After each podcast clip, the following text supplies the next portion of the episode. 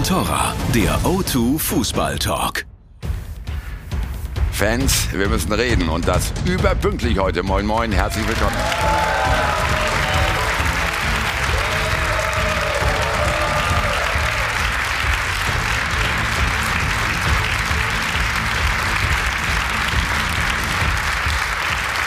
Der Kampf an der Tabellenspitze der Fußball-Bundesliga geht unverdrossen weiter. Der BVB, also Borussia Dortmund, hat seine Pflicht erfüllt und sich so ganz nebenbei wieder auf Platz 1 gebeamt.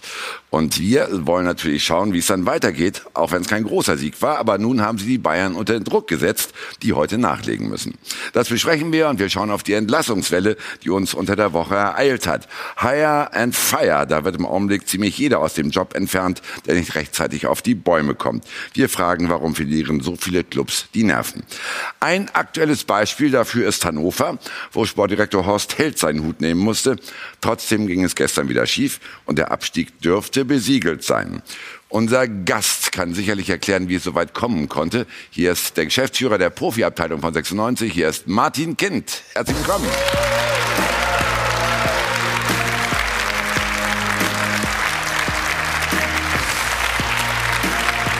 Kommen Sie zu mir, Herr Kind.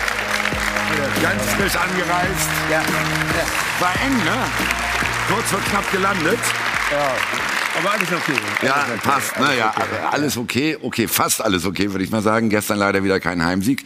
Äh, ist die Enttäuschung schon ein bisschen überwunden oder hatten Sie gar nicht mit dem Nein. Erfolg gerechnet? Ist auf jeden Fall keine Enttäuschung. Man muss ja die Gesamtsaison sich mal vergegenwärtigen und die Entwicklung in der Rückrunde.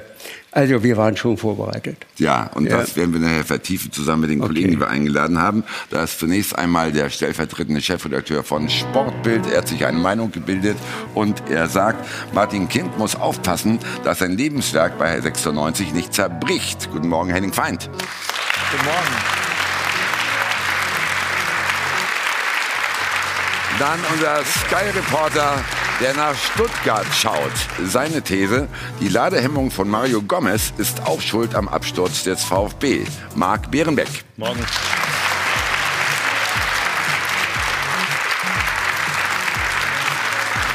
Ein erfolgreicher Trainer, der aber auch in die Entlassungsmühle geraten ist. Natürlich hat er eine Meinung zu dem Thema. Es ist zu einfach, immer die Schuld bei den Trainern zu suchen, sagt Jens Keller.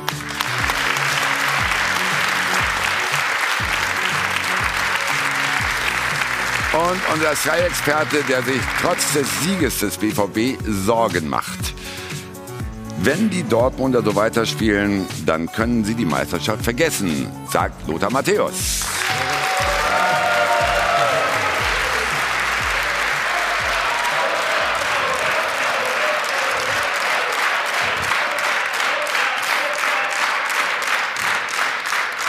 Einfach immer wieder schön, Lothar, weil man merkt, man wird langsam Kult, oder?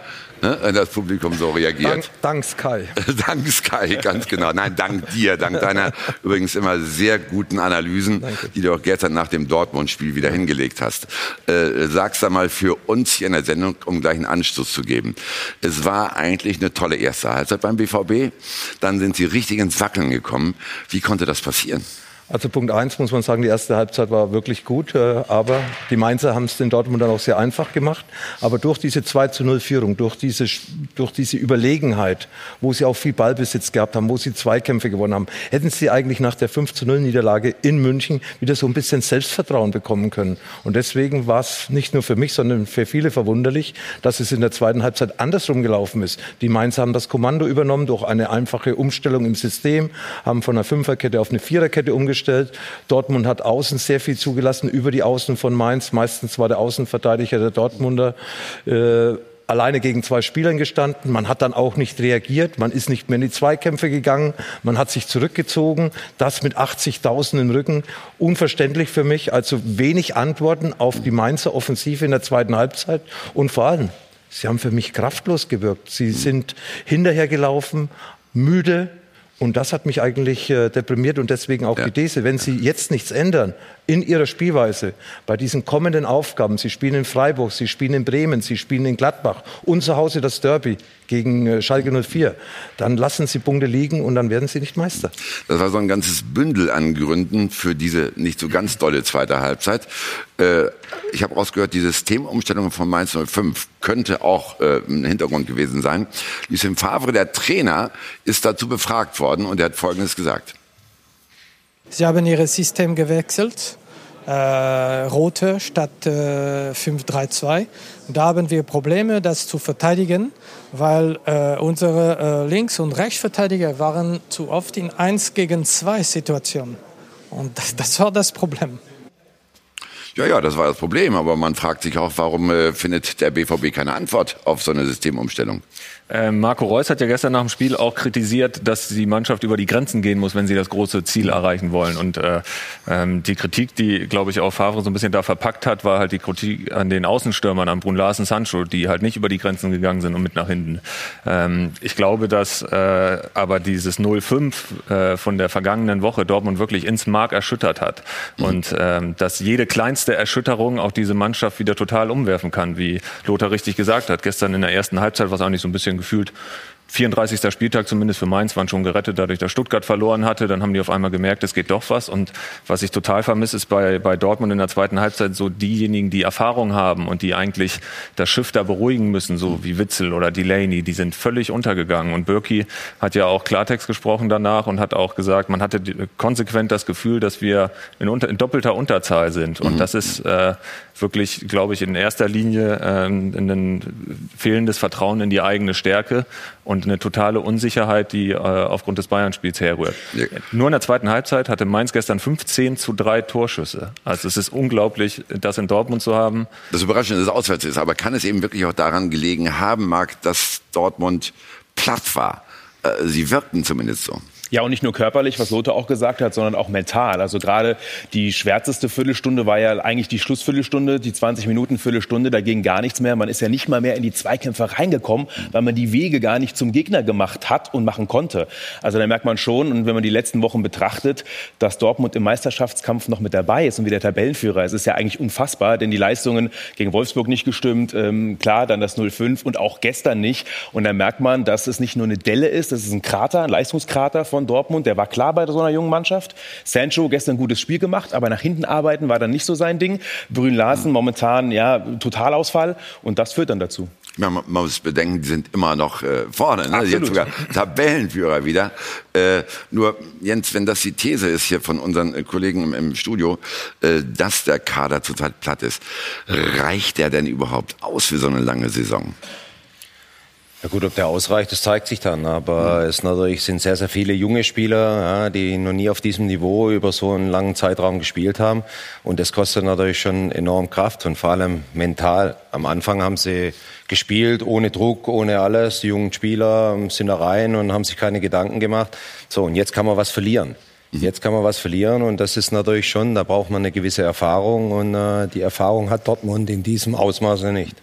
Also wenn man sich halt so zur Tabellenführung schleppt, Lothar, ist es dann wirklich auch eine reine Kopfsache? Ist die Meisterschaft eine Kopfsache Jens hat geworden? gerade was ganz Interessantes gesagt. Verlieren. Wenn Sie was zu verlieren haben, das hatten Sie gestern nach der 2 zu 0 Führung, dann auf einmal sind Sie Ja, aber die muss einen doch sicher machen, dann, so eine Dann sind Sie 2-0-Führung. zusammengebrochen. Ich habe viele Spiele von Borussia Dortmund gesehen. Wenn Sie irgendwie hinten gelegen sind, in Berlin zum Schluss, letzten 20 Minuten Gas gegeben, Reus noch in der 94. Minute das Siegtor gemacht, gegen Bayern München zu Hause zweimal zurückgelegen, immer wieder zurückgekommen, in Leverkusen 2-0 zurückgelegen, zurückgekommen. Jetzt führen Sie aber und auch schon in der Hinrunde zu Hause gegen München-Gladbach zum Schluss Glück gehabt, dass Sie nicht das 2 zu 2 bekommen. Zu Hause gegen Bremen 2-1 gewonnen. Auch da letzten 20 Minuten. Wenn der Gegner mehr Druck macht, wie die Bremer auch im Pokal, wie Tottenham dann in der zweiten Halbzeit, dann brechen Sie ein. Also wenn Sie was zu verlieren haben, ja, dann äh, kommen sie eigentlich wieder zurück. Und wenn sie im, im, im Vorteil sind, dann werden sie nervös, weil dann macht der Gegner mehr Druck und damit kommen sie nicht klar. Und das hat gestern Mainz gemacht, speziell in den letzten 20 Minuten. Und da haben sie keine Antwort gehabt. Sie sind gar nicht mehr vors Tor gekommen. Ich glaube, die letzte Chance hatte Reus zum 3 zu 0 in der 70. Minute. Und dann war eigentlich Mainz nur noch am Drücker. Und dank einer Weltklasse-Leistung von Bürgi haben sie die Tabellenspitze zurückbekommen. Wir haben es, schon mal erlebt. Ne? Ich kann mich erinnern, gegen Hoffenheim 3-0 geführt Hoffenheim, und dann nachher ja. 3-3. Ne? War Ja. ein ähnliches Phänomen. Eben. Und ja. äh, das merkst du. Und ich habe gestern auch gesagt, wenn die früher ein Tor machen, die Mainzer, obwohl dass sie auch danach noch Chancen hatten, nach den Anschlusstreffer, hätte Dortmund gestern das Spiel nicht gewonnen, weil das hat man gemerkt. Die Zuschauer voll hinter ihrer Mannschaft, die haben gemerkt, die wackeln, sind eigentlich schon gefallen, aber sind nicht ganz umgefallen, weil eben, wie gesagt, Bürgi mit Weltklasse-Paraden dieses 2 zu 1 äh, für Dortmund gesichert hat. ja gut, aber wie viel Kopfsache ist dabei?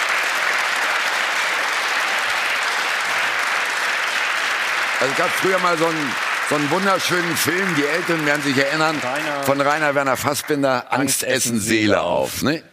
Ist das das? Ist zutreffend im Moment beim BVB, glaube ich wirklich. Mhm. Also ich glaube nicht, das ist kein körperliches Defizit, warum sie da gestern in der zweiten Halbzeit eingebrochen sind. Ich glaube sowieso, dass dieses klassische, was ja oft dann auch so nach Trainerwechseln immer, die Mannschaft ist nicht fit. Ich glaube, das gibt es in der Bundesliga äh, aufgrund hatte ich nicht so viel von. Aber ich glaube, dass es bei Dortmund wirklich ein mentales Problem ist. Und das ist halt eine spannende Frage. Ich glaube schon, dass aufgrund der Aufstellung, die es in München gab, das Vertrauen von der Mannschaft zum Trainer wirklich auch gelitten hat. Die äh, haben sich ja zum Teil auch öffentlich äh, dann äh, sehr gewundert äh, über die Aufstellung, die Favre da gemacht hat. Und dass das wieder diese Einheit wird, ähm, das ist im Moment, glaube ich, die Aufgabe, die Borussia Dortmund haben muss, weil das können ist absolut da und man muss, wenn man jetzt aufs Restprogramm guckt, hat Dortmund auch alle Chancen, wirklich äh, Meister zu werden. Bayern spielt die, vor allem die letzten beiden Spiele in Leipzig, brutal schweres Auswärtsspiel, dann zu Hause gegen Frankfurt, die dann noch um die Champions League mitspielen können. Also der BVB ist eigentlich in der Situation, wo sie nur gewinnen können. Vielleicht lähmt das und passt dann wieder zur These von Lothar. Also die Aufstellung hat der Favre gestern korrigiert. Gestern haben sie eigentlich mit der Formation gespielt, die man gegen Bayern erwartet hätte, Marc. Ne? Ist das auch ein Eingeständnis dafür oder von Favre selbst, dass er schief gelegen hat im Bayern-Spiel? Total. Ich hätte ja schon im Bayern-Spiel eigentlich die Umstellung erwartet, einen Sagadou dann rauszunehmen, einen jungen Kerl, der so einen schwarzen Tag hat, ist immer schwierig, aber auch Piszczek, ähm, gut, nun hieß es, äh, er sei verletzt gewesen, ist aber auch eigentlich egal, ihn dann nicht zu stellen, ist genau richtig. Also ich glaube schon, mit Götze, hat man auch gemerkt, äh, Reus wieder auf die Zehen, genau die richtige Entscheidung. Also ich glaube schon, da hat indirekt äh, Lucien Favre gezeigt, ah, bei Bayern, da lag ich richtig daneben. Ja, aber ein Trainer, zum Trainerjob gehört ja auch, dass er die Mannschaft dahin führen muss, wo sie hin will. Ne? Also wie souverän, Jens, wirkt dein Kollege Lucien Favre in dieser Situation? Ja gut, nach einer 5-0-Niederlage beim Konkurrenten um die Meisterschaft ist es natürlich auch für einen Trainer erstmal schwer. Man analysiert und wie es ja gerade gesagt wurde, er hat es korrigiert und äh, das ist ja das Entscheidende, dass ein Trainer Schlüsse aus solchen Dingen macht und er hat gestern Schlüsse gezogen. Sie haben gewonnen, auch wenn sie zum Schluss sicherlich nicht souverän, aber unterm Strich ist es erstmal wichtig, dann nach so einer Klatsche wieder ein Erfolgserlebnis zu haben und das haben sie jetzt geholt und deshalb gehe ich jetzt auch davon aus, es gibt eine gewisse Sicherheit und dann werden sie ja auch äh, in den nächsten Spielen weiter oben dran bleiben. Gut, aber auf der anderen Seite muss man sehen, Lothar, da könnte vielleicht sogar ein Riss jetzt sein zwischen Mannschaft und Trainer nach der letzten Woche, nach dem Ding in München.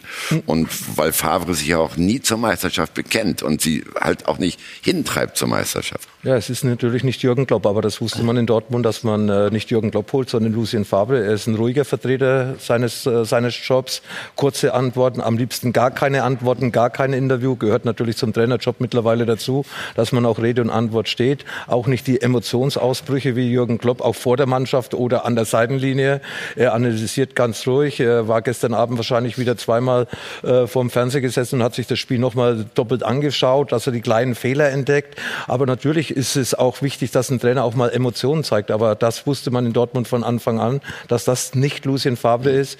Er hat erfolgreich gearbeitet äh, bei einigen Vereinen, in der Schweiz angefangen, dann Deutschland, Frankreich wieder zurück. Und äh, ja, sie sind Tabellenführer und das spricht ja für ihn. Aber wie sie zurzeit wackeln, da muss er jetzt Lösungen finden, dass sie wieder stabiler sind, gerade wo es im Endspurt um die deutsche Meisterschaft geht. Und da ist eben auch der Kopf gefragt. Wobei man, glaube ich, auch mal sagen muss, also Lucien Favre ist das Beste, was Borussia Dortmund hätte passieren können. Und dass sie am 29. Spieltag Tabellenführer sind im Moment mit zwei Punkten Vorsprung vom FC Bayern, hätte überhaupt keiner, äh, glaube ich, auch in der Runde hier für möglich gehalten. Und dass er sie überhaupt wieder dahin gebracht hat, ist eine herausragende Leistung. Und jetzt geht es halt auch für ihn darum zu beweisen, dass er auch Titel holen kann. Und zwar auch in Deutschland holen kann. Er war schon mal in der Situation, äh, kann man sich kaum noch dran erinnern, aber Hertha BSC war am 33. Spieltag hatten sie noch eine Meisterchance, haben ein Heimspiel gehabt gegen Schalke, für die es um gar nichts mehr ging, hatten schon den Meisterflieger, den Learjet nach Karlsruhe zum letzten Spiel gebucht. Und dann gab es die Situation, dass damals Arne Friedrich und André Voronin, der beste Torschütze, zurückkamen, Favre aber seine bisherige Aufstellung gelassen hatte. Valerie Domowski kennen die wenigstens, die vom Bergen. Die haben dann gespielt. Ähm, das Spiel ist 0-0 ausgegangen. Das letzte Spiel ist 0-4 in die Hose gegangen. Und da war es so eine Situation, wo er total drüber gegrübelt hat, wie er taktisch das lösen kann und auch den Gegner am besten bespielt. Und so ein bisschen aus den Augen verloren hat, was ist eigentlich die Stärke von meiner Mannschaft. Und ich glaube, das hat sich so ein bisschen wiederholt in München vergangene Woche, als Reus auf einmal wieder in der Sturmspitze war. Und wie gesagt, für Favre geht es jetzt auch darum zu zeigen, dass er auch die letzten fünf Spiele noch gehen kann, um auch für ihn eine jetzt schon wirklich überragende Saison dann mit etwas Herausragendem zu krönen. Das ist schon, schon, schon richtig, dass Lucien Favre natürlich einen riesen Job macht. Das, und er wird auch nie der emotionale Trainer sein. Aber ich glaube, die Frage muss schon erlaubt sein, bei Borussia Dortmund, wer ist der Gegenpol? Und so eine junge Mannschaft, so ein Jaden Sancho, glaube ich schon, oder auch ein Brün Larsen, die müssen gestern, da muss auch mal der Hintern aufgerissen werden. Jungs, ihr müsst nach hinten arbeiten, sonst kann das Ding nach hinten losgehen. Das ist Lucien Favre da nicht. Der redet dann über die Raute, über Taktik, der, der verliert sich da drin, was auch gut ist. Aber ist es ein Sebastian Kehl, ist es ein Zorg, ist es ein Aki Watzke, der wirklich dann auch mal das Wort erhebt und die Jungs emotionalisiert? Aber darf ich ganz kurz was sagen? Na klar. Wir haben erfahrene Spieler in der Mannschaft. Warum muss es immer von außen kommen? Das kann man ja in der Mannschaft auch klären. Also ein Effenberg, ein Augendaler hätten das früher anders geklärt, wie es zurzeit in Dortmund. Da wartet man auf das Zeichen der Trainer. Wenn das Zeichen nicht vom Trainer kommt, dann muss ich es intern auf dem Platz klären. Dafür habe ich einen Kapitän, einer, der eine Riesensaison spielt, Marco Reus. Dafür habe ich Witze, dafür habe ich andere Spieler, die das können und die das machen müssen. Auch Mario Götze, der zurzeit in einer super Verfassung ist. Für mich der konditionsstärkste Spieler gestern der Dortmunder. Und da muss die Mannschaft das selbst in die Hand nehmen, weil wenn irgendwas nicht stimmt, lang zu diskutieren mit dem Trainer, wie machen wir es, das dauert zu viel Zeit. Franz Beckenbauer äh, hat früher mal gesagt, Lothar, komm nicht zu mir und frag mich, tu es. Mach. Ja, und, Ja, ja, ja. mach, mach. Und äh, dann erwarte ich eben von einem Marco Reus, dass er einfach sagt, hey, wir ziehen uns zurück und stehen kompakte, weil sie Ja. waren gestern auch nicht kompakt in der Defensive gestanden. Deswegen konnte man sich gegenseitig gar nicht helfen, weil einfach die Abstände der einzelnen äh, Mannschaftsteile beziehungsweise der Spieler zu groß war, dass man sich eigentlich gar nicht unterstützen konnte. Gut, die Spieler müssen das eine tun, aber der Trainer ist sicherlich auch gefragt und wir wollen mal schauen, was unsere Fans dazu sagen. Lothar, du warst früher bei Franz Beckenbauer der Mann mit der Pferdelunge. Wir haben bei Sky den Mann mit dem Pferdeschwanz, Ricardo Basile.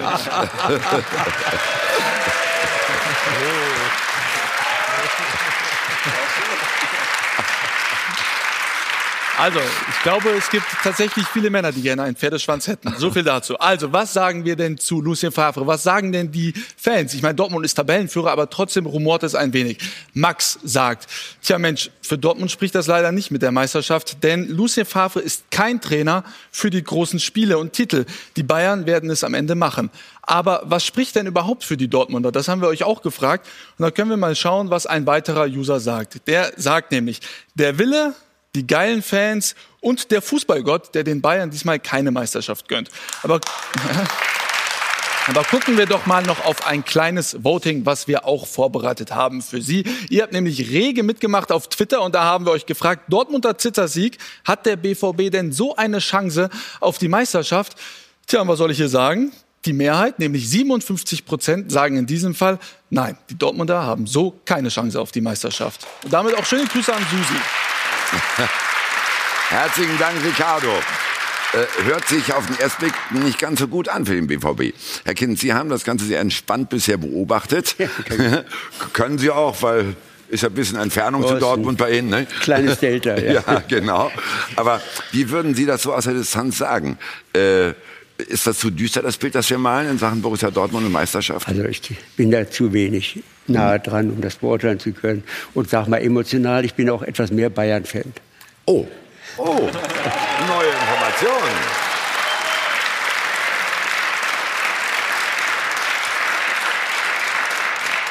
Wie kommt das? Dortmund liegt doch viel näher dran an Hannover. Tja, Bayern ist aber erfolgreicher. da spricht der Unternehmer, oder? Da spricht der Unternehmer, ja. Jens, wie würdest du das einordnen, äh, wenn du jetzt halt siehst, dass die Bayern heute noch spielen müssen, dass die Dortmunder halt immer noch irgendwo ein bisschen wackeln?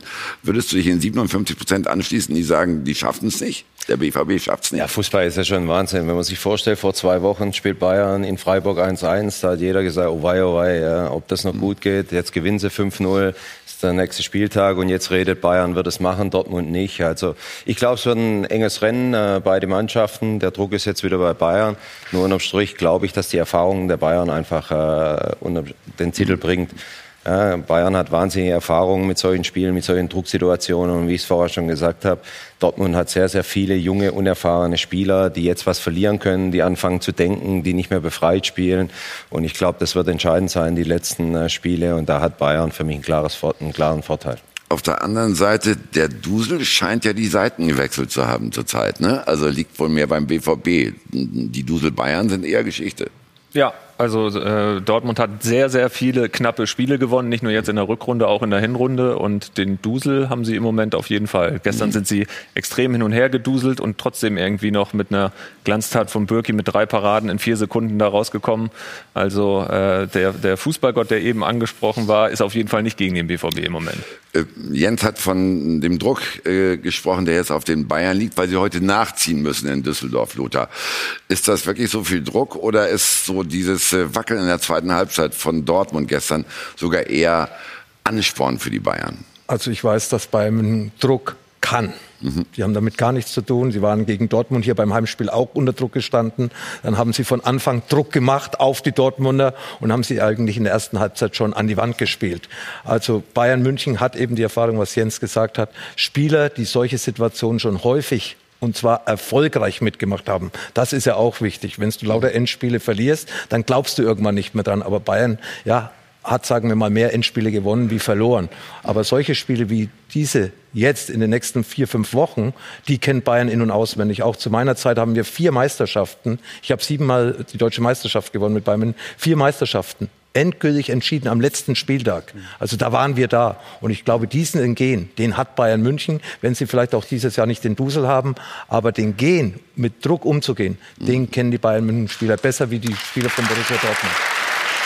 Heute ist ja ein ganz diffiziler Tag eigentlich, weil das 3-3 gegen Düsseldorf in der Hinrunde war eigentlich der Tiefpunkt für Bayern München. Und deswegen, man hat gegen Freiburg das 1-1 eingefahren. Da hat die Einstellung nicht gestimmt, die Mentalität auf dem Platz, die Aggressivität. Jetzt hat man das 5-0 eingefahren. Und man merkt auch, ähm, letzte Woche, ich war auch in derselben Straße, bin ja relativ nah dran an der Mannschaft. Und da merkt man, das ist ein neues Selbstverständnis. Also die, die strotzen vor Selbstbewusstsein. Ich bin mir sicher, ohne dass das heißt, dass ich das möchte, dass die Bayern durchmarschieren werden, deutscher Meister, sogar das Double holen werden. Das merkt man einfach, dieses Selbstverständnis ist zurück. Und aber auch die Leistung Leistung. Man hat auch gemerkt, nach vorne geht mehr. Man hat sich jetzt ein bisschen offensiver ausgerichtet, was die Mannschaft gefordert hat, was Karl-Heinz Rummenigge letzte Woche auch bei dir gefordert hat.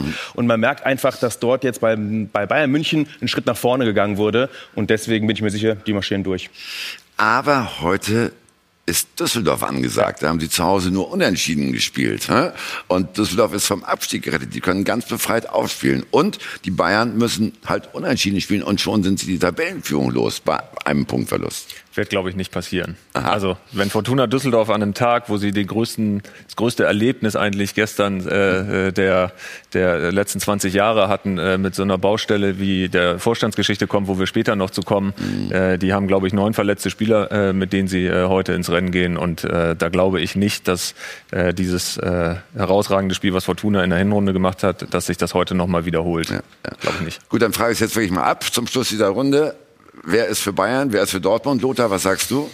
Ich schließe mich an. Bayern München hat die Erfahrung in diesen Spielen, mhm. hat aber das schwerste Spiel vom Restprogramm. Das Spiel ist mhm. bei RB Leipzig. Mhm. Weil RB Leipzig ist für mich die Mannschaft der Rückrunde ja. eigentlich nicht nur was Punkte betrifft, da ist Bayern, glaube ich, sogar ein oder zwei Punkte besser. Die Art und Weise, wie RB Leipzig zurzeit Fußball spielt, dominant, stabil in der Defensive, attraktiv in der Offensive, das wird eine harte Nuss für den FC Bayern. Da haben sie ganz sicher noch nicht gewonnen. Zu Hause, glaube ich, werden sie ihre Hausaufgaben machen, auch wenn Bremen und Frankfurt mhm. noch äh, nach Münden kommen wird. Und äh, von dieser Seite glaube ich eben, äh, dass äh, Bayern, auch wenn sie das Spiel in Leipzig nicht gewinnen sollten, Dortmund müsste dann alle Spiele praktisch gewinnen. Und äh, ich ja. Äh, sehe das nicht ganz so. Und deswegen tippe ich, dass der FC Bayern zum Schluss und hoffentlich im letzten Spiel dann die Nase vorne hat, dass wir Fußballfans bis zum letzten Spieltag eine spannende Bundesliga leben. Aber Sie haben am nächsten Samstag auch noch ein ganz schweres Spiel gegen Bremen. also, Lothar tippt Bayern. Henning Bayern haben wir auch gehört. Herr Kind ist ohnehin für Bayern. Du warst auch für Bayern.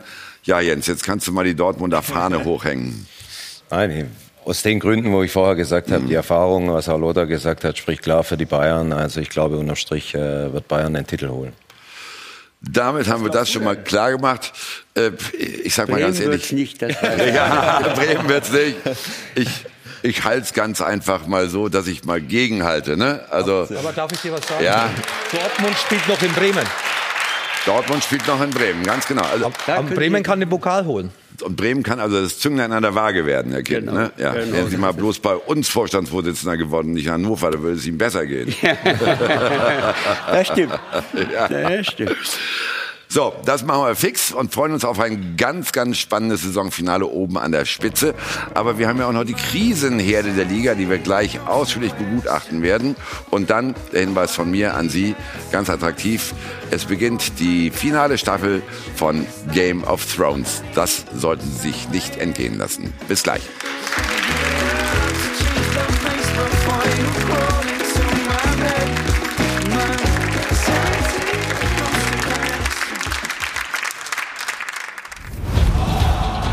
Von Torra, der O2 Fußball Talk.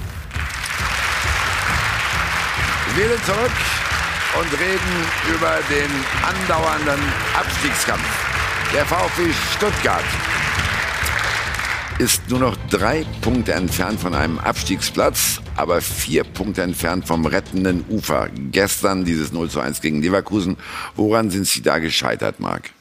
Ja, eigentlich war es so ein bisschen eine Schablone der letzten Wochen. Man stand defensiv gar nicht so schlecht. Ähm, Das hat Markus Weinziel dann schon hinbekommen, dass man eine defensive Stabilität bekommen hat. Aber nach vorne ist das einfach viel zu harmlos. Man hat ein riesen Sturmproblem. Das fängt an mit Mario Gomez, als er letztes Jahr im Winter gekommen ist. Da hat er die Rückrunde für Furore gesorgt, war ein richtig guter ähm, Goalgetter. Dafür, wofür er eingekauft wurde, mit der Präsenz, mit dem Näschen, ist zur WM gefahren. Haben wir vorhin noch darüber diskutiert, was für ihn gar nicht mehr so präsent ist. Also trotzdem ein wirklich auch ähm, ein Nationalspieler wieder gewesen.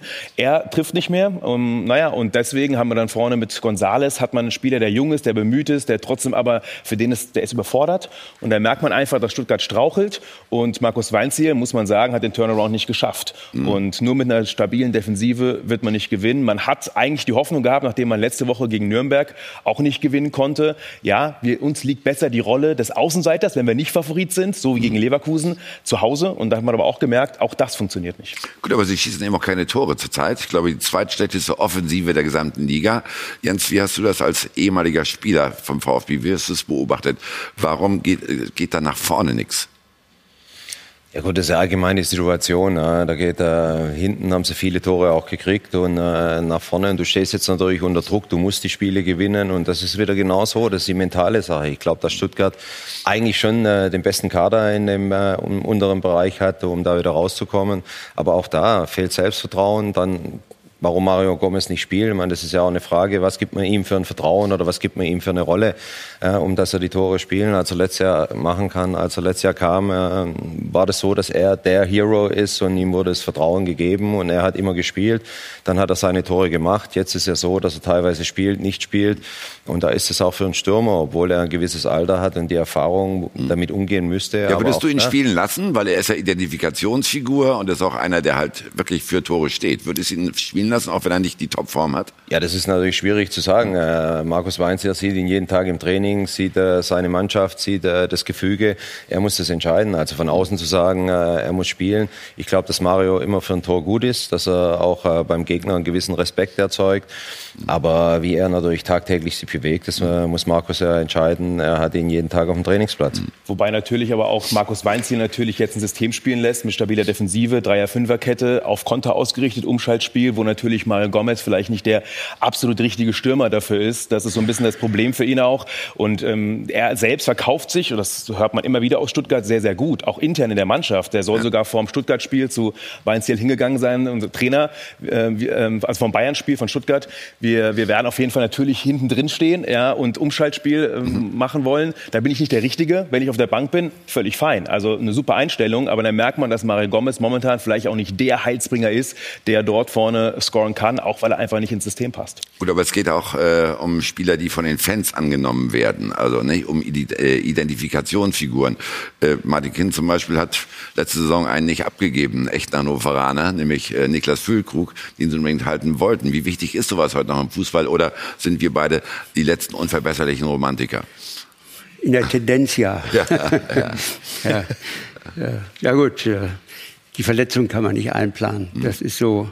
Bei Füllkrug meinen Sie jetzt, Füllkrug, ja, klar. Ja, ne? Also, ja, aber wie denken Sie grundsätzlich? Also wenn dann einer wirklich die Leistung eben nicht bringt, auch wenn das halt eine Gallionfigur des Vereins ist, muss man da auch mal einen harten Schnitt machen?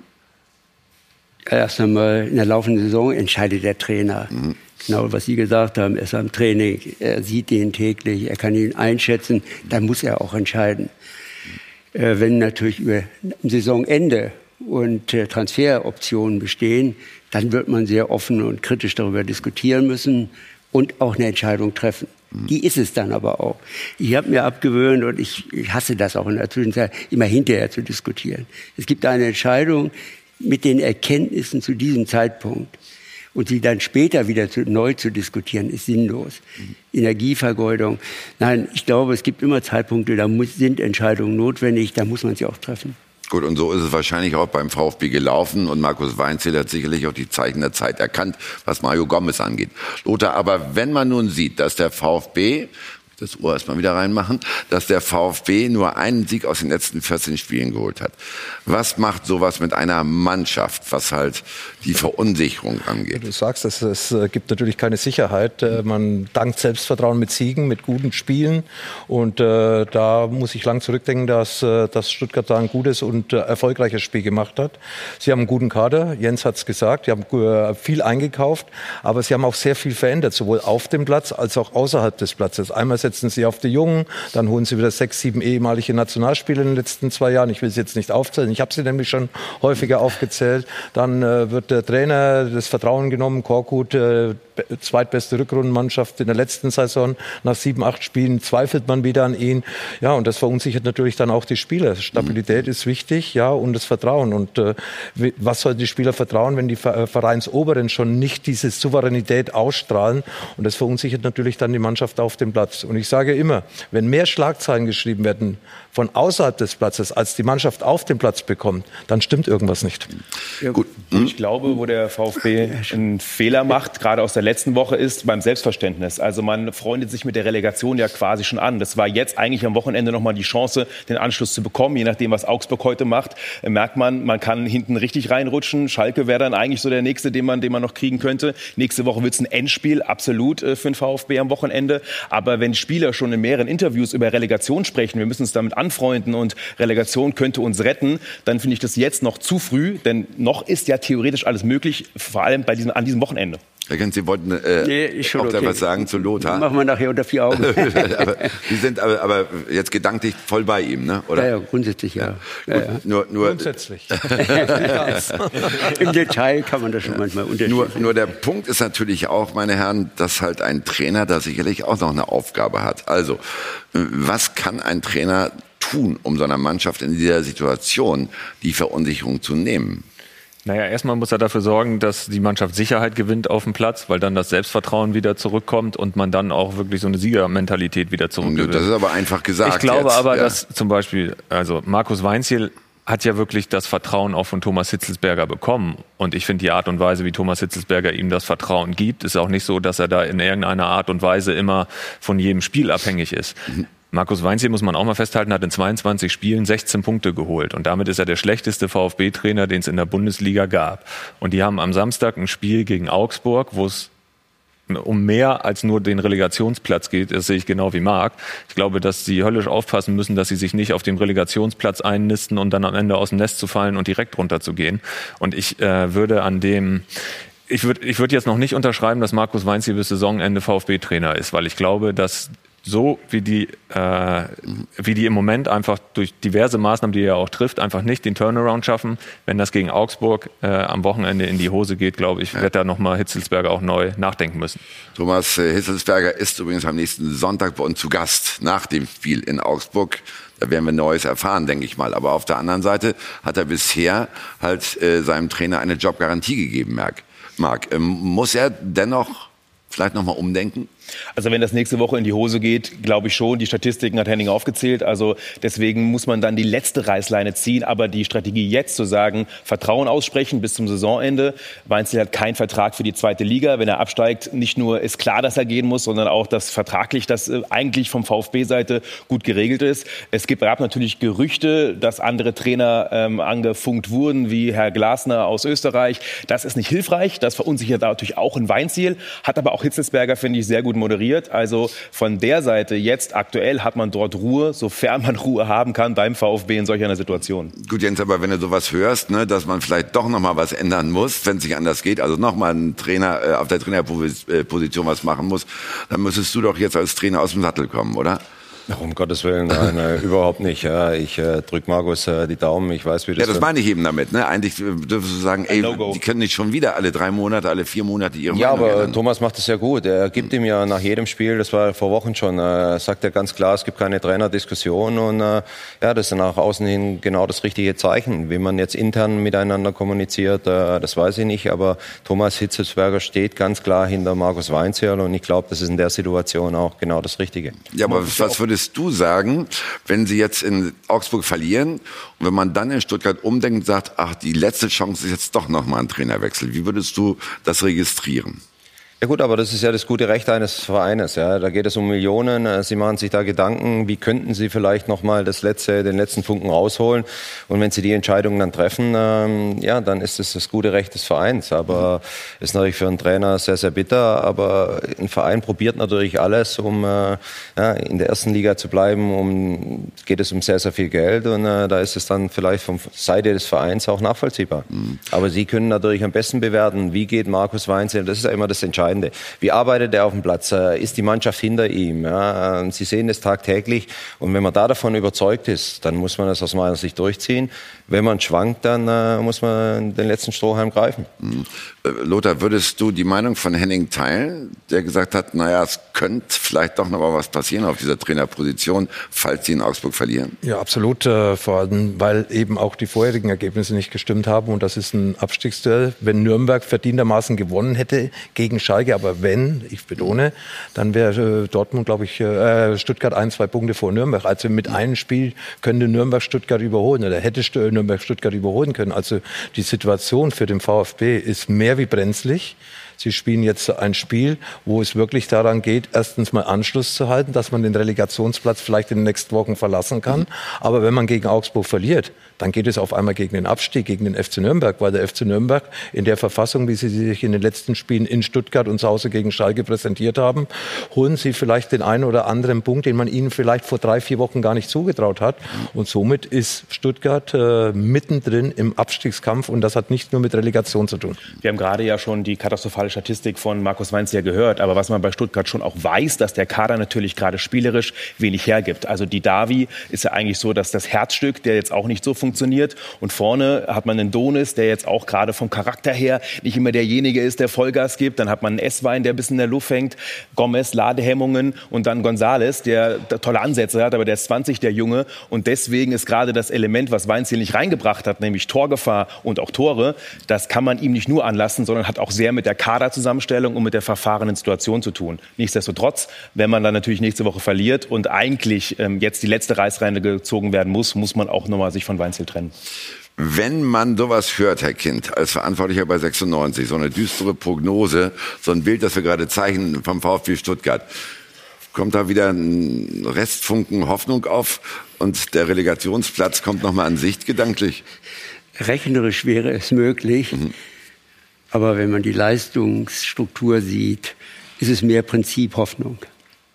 Gut, das werden wir nachher beim Thema 96 vertiefen. Ja. Warum es nur Prinzip Hoffnung ist, ist völlig klar. Äh, Aber wenn wir das Thema zusammenfassen, würde äh, es eigentlich heißen, dass sich der VfB Stuttgart darauf konzentrieren müsste, nach unten abzusichern, anstatt sich nach oben komplett zu, ret zu retten? Wie seht ihr das? Die müssen sich darauf konzentrieren, Punkte zu holen und zwar so schnell es geht. Und äh, das ist das Einzige, worum es geht. Ich glaube, die tun auch gar nicht gut daran, die ganze Zeit aufs Restprogramm zu schielen und immer noch zu sehen, ah, Schalke kommt noch und Augsburg kommt noch. Äh, äh, so geht's halt nach und nach über die Wupper und dann stehst du da und das Programm wird immer kürzer und mhm. dann ist Ende der Geschichte. Also ähm, ja. Augsburg ist jetzt ein Siegpflichtspiel.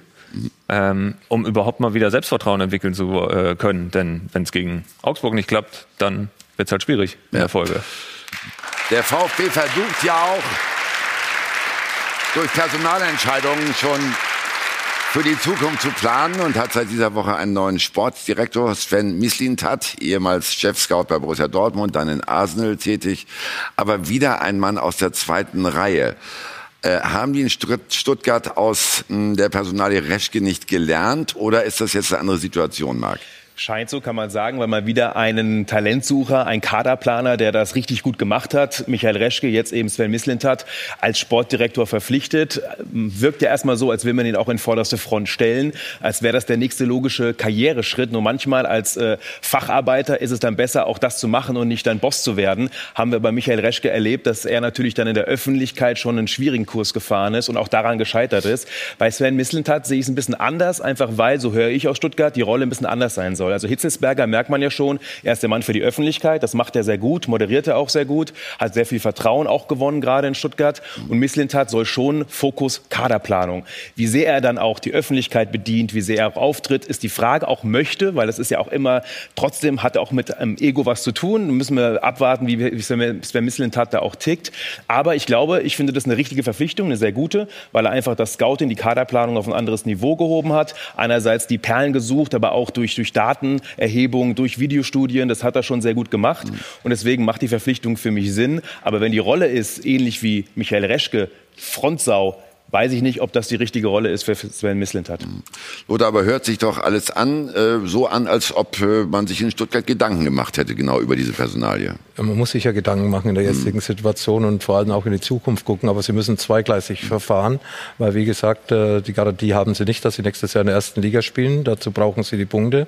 Und nochmal auf das Spiel Augsburg zurückzukommen. Augsburg hat auch die Reißleine gezogen, nämlich einen neuen Trainer, der in der Bundesliga sich auskennt, der neue Emotionen reinbringt in Augsburg. Das macht das Spiel für die Stuttgarter dann nächste Woche nicht einfacher. Und von dieser Seite äh, glaube ich schon, dass es wichtig ist, natürlich, dass man Leute holt, die Kontakte haben, die Erfahrung haben, aber wie gesagt auch die richtige, richtige Position an den Leuten gibt. Und bei Reschke, der vorher nie vor der Kamera gestanden hat, habe ich das Gefühl gehabt, dass er keiner Kamera aus dem Weg gegangen ist, wie er beim VfB Stuttgart diesen neuen Job angenommen hat. Und noch kurz zu Sven Mislintat, was man auch sagen muss, dass natürlich auch, ähm, er gilt ja als unangenehmer, also der auch mal seine Meinung sagt, ist ja auch mit Thomas Tuchel extrem aneinander gerasselt. Da sind ja einige, mhm. so hört man, damals Schimpfwörter gefallen. In Dortmund ähm, war in das. In Dortmund war das, genau. Und äh, da muss man sagen, dass auch Hitzelsberger eigentlich genau diesen Reizpunkt setzen möchte. Eben einen, der unangenehm ist, der seine ja. Meinung sagt. Und das finde ich auch erstmal mutig, dass er sich jemand Starken dazu holt. Ähm, ob das funktioniert, ich glaube, das weiß noch keiner. Aber der Grundgedanke und die Grundstrategie in diesem Recruiting finde ich nachzuvollziehen. Wenn der VfB Stuttgart doch noch mal den Kick bekommt, dann könnte Schalke noch mal nachdenklich werden müssen. Es sind noch sechs Punkte bis zum Relegationsplatz. Also Henning, können die noch mal in Verdrückung kommen oder gehen dem VfB dann doch eher die Spiele aus jetzt? Die Frage war jetzt auf Schalke bezogen? Ja, schon auf Schalke also ich bezogen, glaube, dass, aber, ja. also aber nur dass, weil der VfB nicht mehr genug Spieler hat, dass, um aufzuholen. Dass der FC Schalke nach einem Spiel wie dem 1-1 in Nürnberg am Ende als Gewinner des Spieltags rausgeht, weil sie einen Punkt geholt haben, ist eigentlich der Witz der Welt, wie sie sich da präsentiert haben. Also ähm,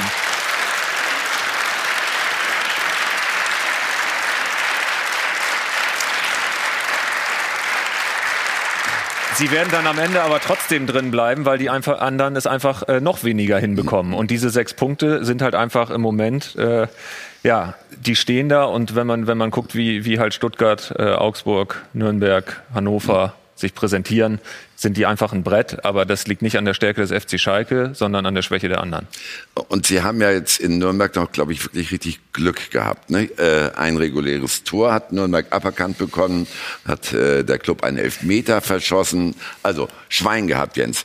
Wenn man das mit hinzuzieht als Gedanke, was sagt uns das über die Qualität des aktuellen Kaders aus bei Schalke 04? Ja gut, das zeigt die ganze Saison schon, glaube ich, dass der Kader nicht optimal zusammengestellt worden ist. Äh, jeder Spieler hat seine Berechtigung, hat seine Qualität, aber das Gefüge Mannschaft funktioniert nicht. Ja? Und das war von vornherein dann in dieser Saison zu sehen. Und deshalb ist es eine ganz, ganz schwierige Nummer. Aber wie gerade schon gesagt wurde, sechs Punkte ist unheimlich viel äh, in den letzten Spielen aufzuholen. Denn die anderen performen auch nicht so. Aber ich glaube, dass in Schalke äh, nach der Saison ein großer Umbruch stattfinden muss. Darüber müssen wir natürlich noch zwingend reden. Aber Stand jetzt ist eben, dass Hüb Stevens weiter die Trainerarbeit macht. Es sind bloß keine Fortschritte erkennbar. Warum denn bloß nicht, Marc? Ja, und sogar jetzt, wenn man das Spiel von diesem Wochenende nimmt, nicht in der Aggressivität. Also das war ja wirklich rein von der Einstellung her der Mannschaft ähm, schlecht. Ich durfte ja Hüb Stevens in den letzten sechs, sieben Jahren gleich dreimal im Abstiegskampf erleben als Reporter bei Hoffenheim und zweimal bei Stuttgart. Und was für mich ist das jedes Mal ein Déjà-vu. Also immer, wenn ich mit Hüb Stevens jetzt erlebe, ähm, holt er seine Hüb Stevens Toolbox raus, die funktioniert hat, um Gottes Willen. Ähm, die Erfolge, die kennen wir alle. Aber es ist eben so, ähm, einerseits äh, gibt er einen Spieler, den er erstmal äh, kalt stellt. Ähm, er greift die Medien auch an, ja, ähm, hat dann auch irgendwie so ein bisschen immer klar dann so den, den, das Konzept, auch die Mannschaft teilweise zu kitzeln. Auch damals in Stuttgart hat er die Spieler mal als Affen beschimpft, ja, um dann wirklich dann aber wieder die Mannschaft in Schutz zu nehmen auch. Also es ist so diese Toolbox, die, die Hüb Stevens auspackt, ähm, die scheinbar bei Schalke nicht funktioniert. Die Frage ist, ist sie zeitgemäß, wird das abgenommen? Ist die Mannschaft so kaputt, dass sie das einfach nicht annehmen können? Aber äh, das ist so ein bisschen das, wenn ich, wenn ich Hüb Stevens jetzt erlebe als Trainer, kenne ich aus Hoffenheim, kenne ich aus Stuttgart genau diese Dinge. Gut, aber der Sache wollen wir auf den Grund gehen. Ist seine Arbeit nicht mehr zeitgemäß, Lothar? Ist die Mannschaft vielleicht gar nicht bereit? Also warum kann selbst der Jahrhunderttrainer diese Truppe nicht auf Kurs bringen? Also ich kann seine Arbeit nicht beurteilen, weil ich hier weit entfernt bin, nicht am Platz dabei. Das kann nur jemand äh, beurteilen, der eben dann das Tagtägliche sieht, wie ob Stevens mit der Mannschaft umgeht.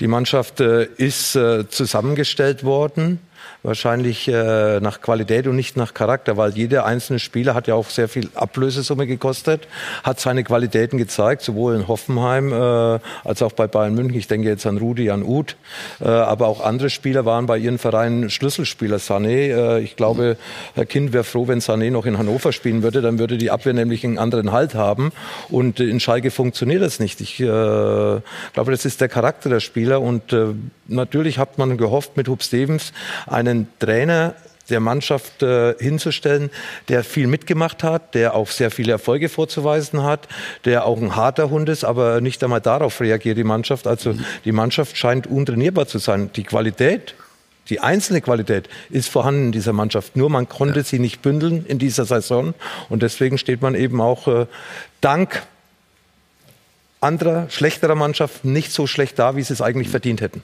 Henning, was sagen eure Sportbild-Fachreporter dazu, die jeden Tag in Gelsenkirchen auf dem Trainingsplatz stehen?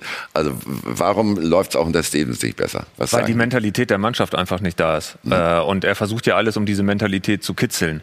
Wirklich auch, äh, indem er sich vergangene Woche vor dem Schiedsrichter aufbaut, nach der Niederlage gegen Frankfurt alle wegschickt und auch allen signalisiert, ich stehe hier vor der Mannschaft. Äh, aber er kriegt es einfach nicht hin. Äh, nicht, mal, nicht mal Hüb Stevens bekommt es hin, in der Mannschaft in irgendeiner Art und Weise Mentalität wieder auf die Beine zu stellen. Und ich glaube einfach, dass, äh, dass äh, wenn man das Gesamtkonstrukt sieht, auch durch die katastrophalen Transferentscheidungen, die da gefällt wurden in der Ära Christian Heidel, äh, in der nicht nur 160 Millionen, das muss man sich vorstellen, 160 Millionen ausgegeben wurden, um diese Mannschaft auf die Beine zu stellen, die sich da gerade im Abstiegskampf präsentiert, sondern auch noch 40 Millionen Transfer minus erwirtschaftet wurde, dass das Jahre dauern wird, bis sich Schalke davon wiederholt. Gut, und nun kommt auch äh, noch dazu, dass die Fans ebenfalls nicht einverstanden sind mit den Leistungen. Sie haben ihre Spieler gnadenlos ausgepfiffen in Nürnberg. Außer Nübel könnt ihr alle gehen, hörte man da, diesen Gesang. Äh, ist das reiner Frustmark oder liegt das doch tiefer bei den Fans? Was würdest du sagen? Gefühlt von außen ist das Tischtuch komplett zerschnitten. Und ähm, man hört ja dann so oft so ein bisschen, dass das Bild des Söldners, was dann bemüht wird, gerade auch von den Fans, ähm, aber einfach, dass dieses, dieser Herz nicht dabei ist. Ähm, und das merkt man schon, dass das auf Schalke jetzt gerade auch der Fall ist. Also deswegen finde ich auch, sollte man sich Gedanken machen, ob man nicht das, das ganze Haus erstmal einreißen müsste und neu aufbauen müsste. Und gerade mit Jungs wie Nübel oder es gibt ja auch einige andere junge Spieler, äh, Gerkem Can zum Beispiel, 18-jähriger ähm, Innenverteidiger, Gelsenkirchen geboren. Das wollen die auf Schalke auch wieder. So jemanden dann ranführen mit einem jungen Trainer, sei es ein David Wagner, wer auch immer, ähm, dass man sagt, man, die Ansprüche werden runtergeschraubt, mhm. wenn das auf Schalke möglich ist. Das ist die einzige Krux. Ja, da, jetzt kann er lacht schon. Aber ansonsten, dass man sagt, wir sind jetzt so gescheitert, so krachend gescheitert. Wir besinnen uns auf unsere Tugenden, auf die Knappenschmiede, die gute Arbeit leistet. Kutucu haben wir jetzt auch wieder einige Spieler, ähm, die da auf jeden Fall verheißungsvoll sind. Und äh, wenn man mit diesen, eigentlich muss man die Mannschaft komplett auswechseln, geht nicht, aber zumindest eben austauschen, alles das, was geht. Ja, aber Jens war lange Trainer in Schalke. Geht das denn wirklich so einfach, wie Marc sich das vorstellt? ähm, Mannschaft austauschen, wir machen Reset, wir tun alles auf Null und dann schauen wir mal. Äh, sobald die drei Spiele nicht gewinnen, geht's doch wieder von vorne los, oder? Natürlich geht es nicht. Das ist ja wirtschaftlich auch gar nicht möglich. Man ja. hat Verträge, die man einhalten muss. Man mhm. muss sicherlich schauen, dass man einiges ändert. Aber auf Schalke äh, wird es nie gehen, dass man sagt, äh, man stellt die Ansprüche hinten an, äh, sondern es wird immer erwartet, dass man oben mitspielt. Zu meiner Zeit wurden Spieler verkauft. Äh, wir mussten trotzdem Champions League holen, mit Max Meyer aus der Jugend rausgekommen, Kolasinac, Goretzka. Also es ist immer der Anspruch. Aber ich glaube, Schalke hat es insofern richtig gemacht, dass sie Hüb Stevens geholt haben. Da gibt es normal von den Fans schon mal eine gewisse Ruhe für die äh, letzten Spiele. Aber entscheidend ist, dass jetzt alle zusammenhalten müssen. Ja? Die Fans, äh, die Mannschaft, alles probieren muss. Es bringt ja jetzt nichts, auf die Mannschaft einzuschlagen. Das ist die Mannschaft, die die letzten Spiele da ist. Aber man muss seine Lehren dann draus ziehen und muss einfach einfach zur neuen Saison äh, was verändern. Begreifen aber, das aber die Fans. Ich meine, das Tischtuch scheint ja ziemlich zerschnitten zu sein. Ja, aber das nützt ja jetzt nichts. Sie müssen es begreifen. Denn es, wie, wie gesagt, das ist die Mannschaft, die jetzt da ist, die den Klassenerhalt schaffen muss. Und ich bin überzeugt, sie haben sechs Punkte Vorsprung, äh, dass es so ist. Und dann müssen die Fans jetzt äh, die paar Spiele auf die Zähne beißen und trotzdem alles dafür geben, dass äh, die Mannschaft zu unterstützen. Und wie gesagt, Hüb Stevens ist ja jemand, wobei den Fans sehr positive Erinnerungen raus, hervorruft. Und deshalb müssen die jetzt die letzten Spiele einfach alle gemeinsam zusammenhalten. Dann schauen wir doch mal nach vorne und nehmen uns das Thema Umbruch vor. Das Wort ist hier in der Runde schon häufig gefallen. Und Ricardo weiß mit Sicherheit, wie die Fans das sehen. Du hast gerade gesagt, Wonti, das Tischtuch scheint zerrissen. Das haben wir uns gestern auch gedacht und deswegen die Fans gefragt, braucht Schalke denn den Totalumbruch im Sommer? Und gucken wir mal auf die Prozentwerte, denn 87 Prozent, das ist wirklich ein astronomischer Wert, sagt, ja, der Totalumbruch muss kommen. Aber was sind denn jetzt nun die Gründe für die ganze Misere? Ich meine, Schalke hat 27 Punkte aus 29 Spielen, das muss man sich mal reinziehen. Gucken wir mal, was Chris zu seinen Schalkern sagt. Seit Jahren ist kein System erkennbar. Jegliche Qualität wurde abgegeben oder ist abgewandert. Schlimm, was die Verantwortlichen da zusammengestellt haben. Status quo.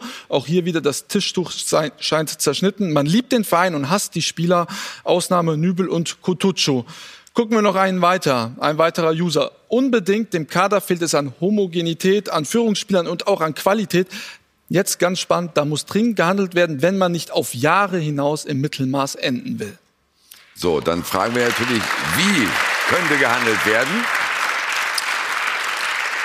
Totaler Umbruch, schön und gut die Forderung, aber kann das überhaupt gehen?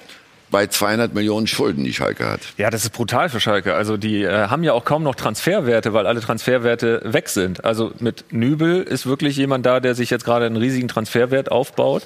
Äh, und ansonsten hast du vielleicht noch McKenny oder Suat Serda, der jetzt eine vernünftige Saison, sage ich mal, spielt, aber das ganze Tafelsilber ist weg mhm. und, und abgeräumt und auch verbrannt.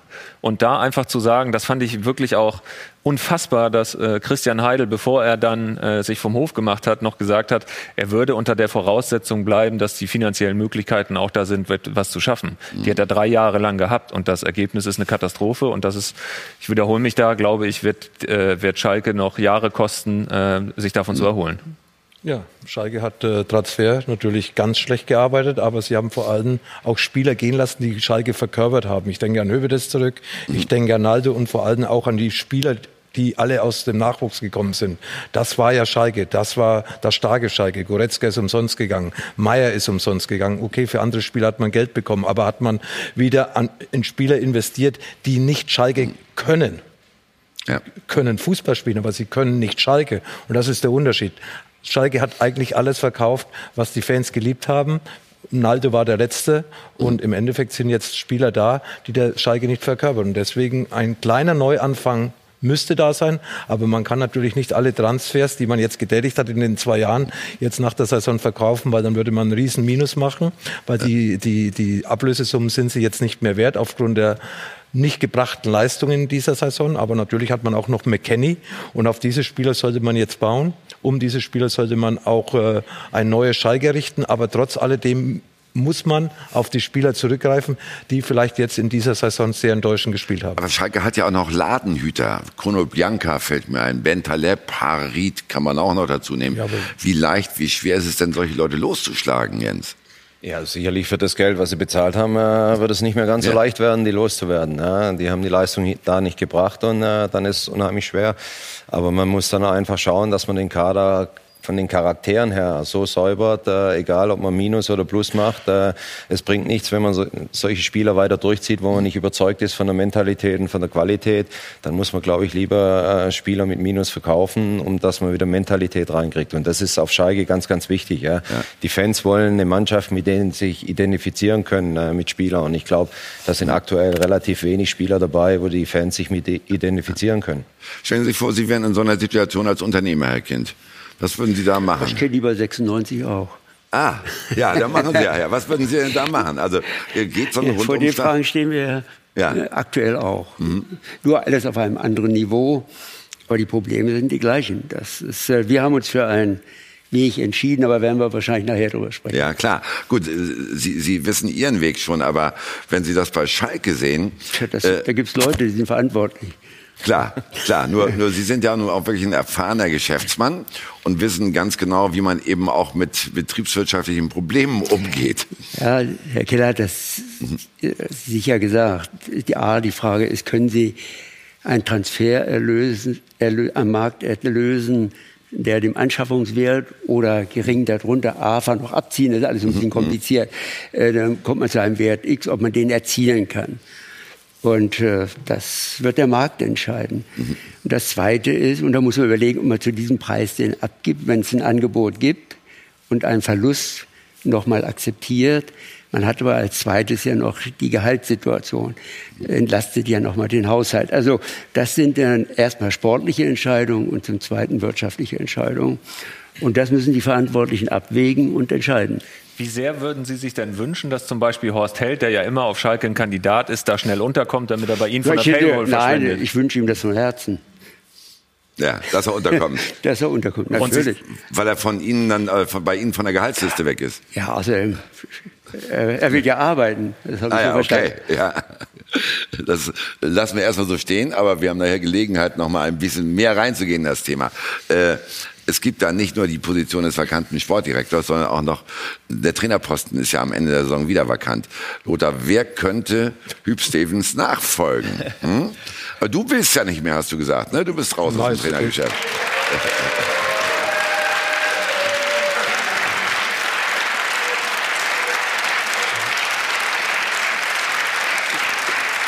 Ja, man hat ja bei Schal oder auf Schalke eigentlich schon in den letzten Wochen weiß man, dass man zur neuen Saison einen Trainer braucht. Ich glaube, da denkt man nach. Es sind erfahrene Leute mittlerweile da, neue Leute da.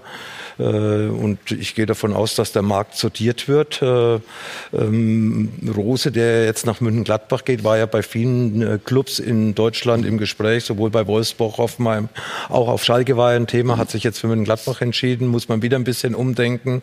Aber auch ein neuer Trainer, der kommt, will ja wissen, wo, wo geht's hin mit der Mannschaft. Bin ich nächstes Jahr mit Schalke? Die sind ja noch noch nicht aus dem Abstiegskampf draußen, in der zweiten Liga vielleicht? Oder kann ich in der ersten Liga planen? Mit was kann ich planen? Mit welchen Spieler kann ich planen?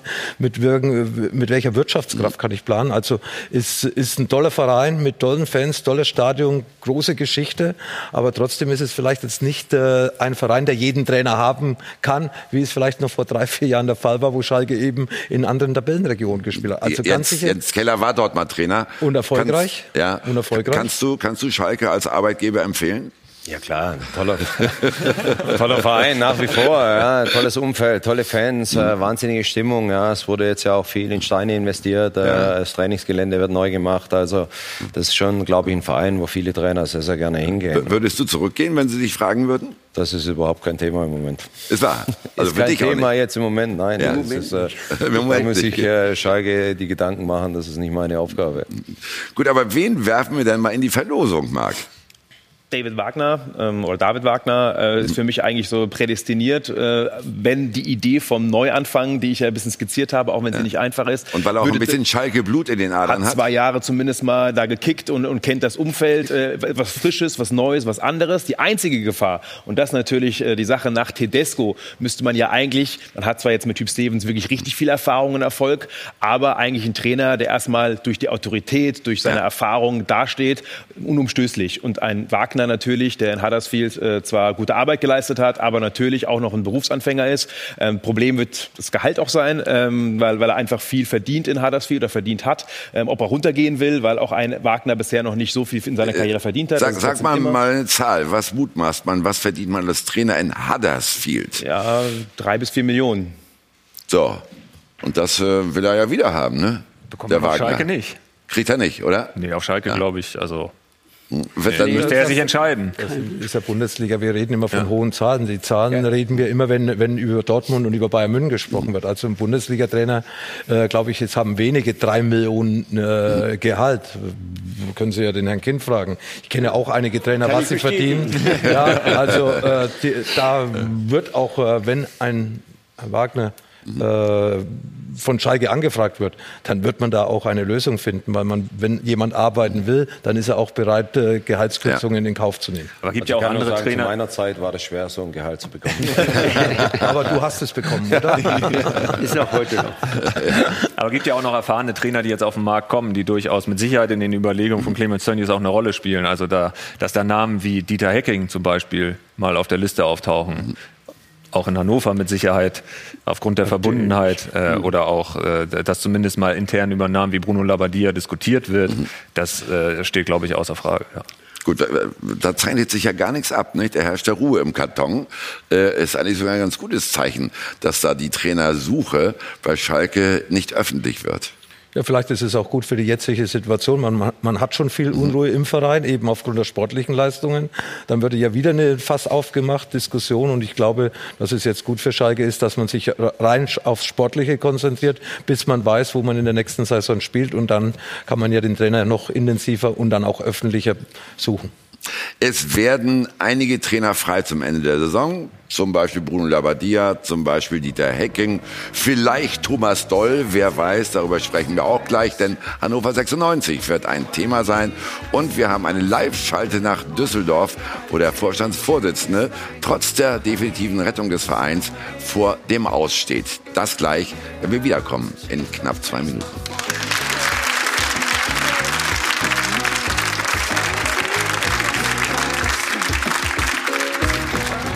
Von Torra, der O2 Fußball Talk. Wir sind zurück und reden über eine Mannschaft, die eigentlich wesentlich höhere Ziele hatte, nämlich einen Mittelfeldplatz in der Fußball-Bundesliga. Jetzt gab es gestern wieder ein 0 zu 1, die achte Niederlage am Stück und unterm Strich hat Hannover 96 nur einen einzigen Sieg aus den letzten 18 Spielen geholt. Martin Kinte ist da, der Geschäftsführer Profifußball von 96. Wie viel Hoffnung haben Sie noch, Herr Kind? Ich habe es ja schon vorhin gesagt, rechnerisch, solange das besteht, muss man die Option offen halten. Aber realistisch äh, sollte man mindestens den, in den Kontext stellen, die Leistungsstruktur und die Entwicklung. Wobei sie in den letzten Spielen besser war als davor. Aber es hat nicht gereicht. Also ich denke, wir sollten realistisch sein und äh, zur Kenntnis nehmen, dass wir in dieser Saison unsere Ziele nicht erreicht haben. Mhm. Gestern kam aber noch ein bisschen Pech dazu. Ne? Also so ein abgefälschtes Tor kriegt man normalerweise ja nur, wenn man unten drin steht, Marc, oder? Ja, total, weil Hannover es ja eigentlich ähm, durchaus gar nicht so schlecht gemacht hat. Also das muss man ja bei, bei aller Kritik ähm, sagen, bringt nichts. Wir, wir sehen schon, äh, Sie wegen Abwehrkind, aber trotzdem, da kam Pech dazu, absolut. Nur man merkt einfach, dass, dass, dass die Mannschaft äh, von Thomas Doll, also dass der Trainerwechsel auch nicht viel gebracht hat. Die Leistungen sind keine Katastrophe, aber trotzdem kommt man unten nicht raus und deswegen zweite Liederplanung. Ja. Thomas Doll hat es gestern nach dem Spiel zusammengefasst mit Sätzen, die durchaus bemerkenswert sind und die wir mal sezieren müssen. Mehr ist nicht drin. Ganz klar. Also, das muss man einfach auch so eindeutig sagen. Die Jungs haben das wieder klasse gemacht. Die haben sich reingehauen, äh, ein oder andere Chance wieder gehabt. Und äh, ja, aber am Ende reicht es einfach nicht, um, um, Fußballspiele zu gewinnen. Und äh, das, so klar müssen wir das auch analysieren und so ehrlich müssen wir auch sein. Und äh, du kannst trotzdem keinen Vorwurf machen. Wie kriege ich das jetzt zusammen? Also auf der einen Seite mehr ist nicht drin, es reicht einfach nicht. Auf der anderen Seite, die Jungs haben einen klasse Job gemacht. Ja, was denn nun? Mich hat das auch überrascht, so diese Deutlichkeit. Ich glaube, das hat auch eine Vorgeschichte, dass, dass Thomas sich da jetzt so äußert, auch äh, weil es von Herrn Kind auch vorher noch eine Äußerung gab, wo man einfach auch, äh, ich glaube, der Otum war, man muss feststellen, dass man jämmerlich gescheitert ist und dann halt den Weg durch die zweite Liga nochmal gehen muss. Ich glaube, dass äh, gestern tatsächlich mehr drin war. Also stimmt da Thomas nicht ganz zu, weil äh, es gab äh, zwei hochkarätige Chancen, die dann nicht genutzt wurden. Eine beim Stand von 0-0. Am Ende hätte man noch den Ausgleich äh, machen müssen tatsächlich. Dann wäre auch noch mehr drin gewesen. Ich glaube aber, dass es äh, der Modus des Abmoderierens der Bundesliga äh, äh, auch Thomas erreicht hat, weil er auch am Ende von oben auch schon vorgegeben mhm. ist. Will Thomas, so will, will Thomas Doll vielleicht eigentlich auch nur nach außen kommunizieren, dass die Mannschaft zunächst mal grundsätzlich falsch zusammengestellt ist und er keinen Fehler gemacht hat? Ja, da müssten Sie ihn selber fragen. Das ja. kann ich nicht ja, beantworten. Sie können es mutmaßen, aber erkennen. Ja, dass er das sicher auch kritisch äh, beurteilen muss, denn er hatte ja ganz andere Erwartungen. Mhm.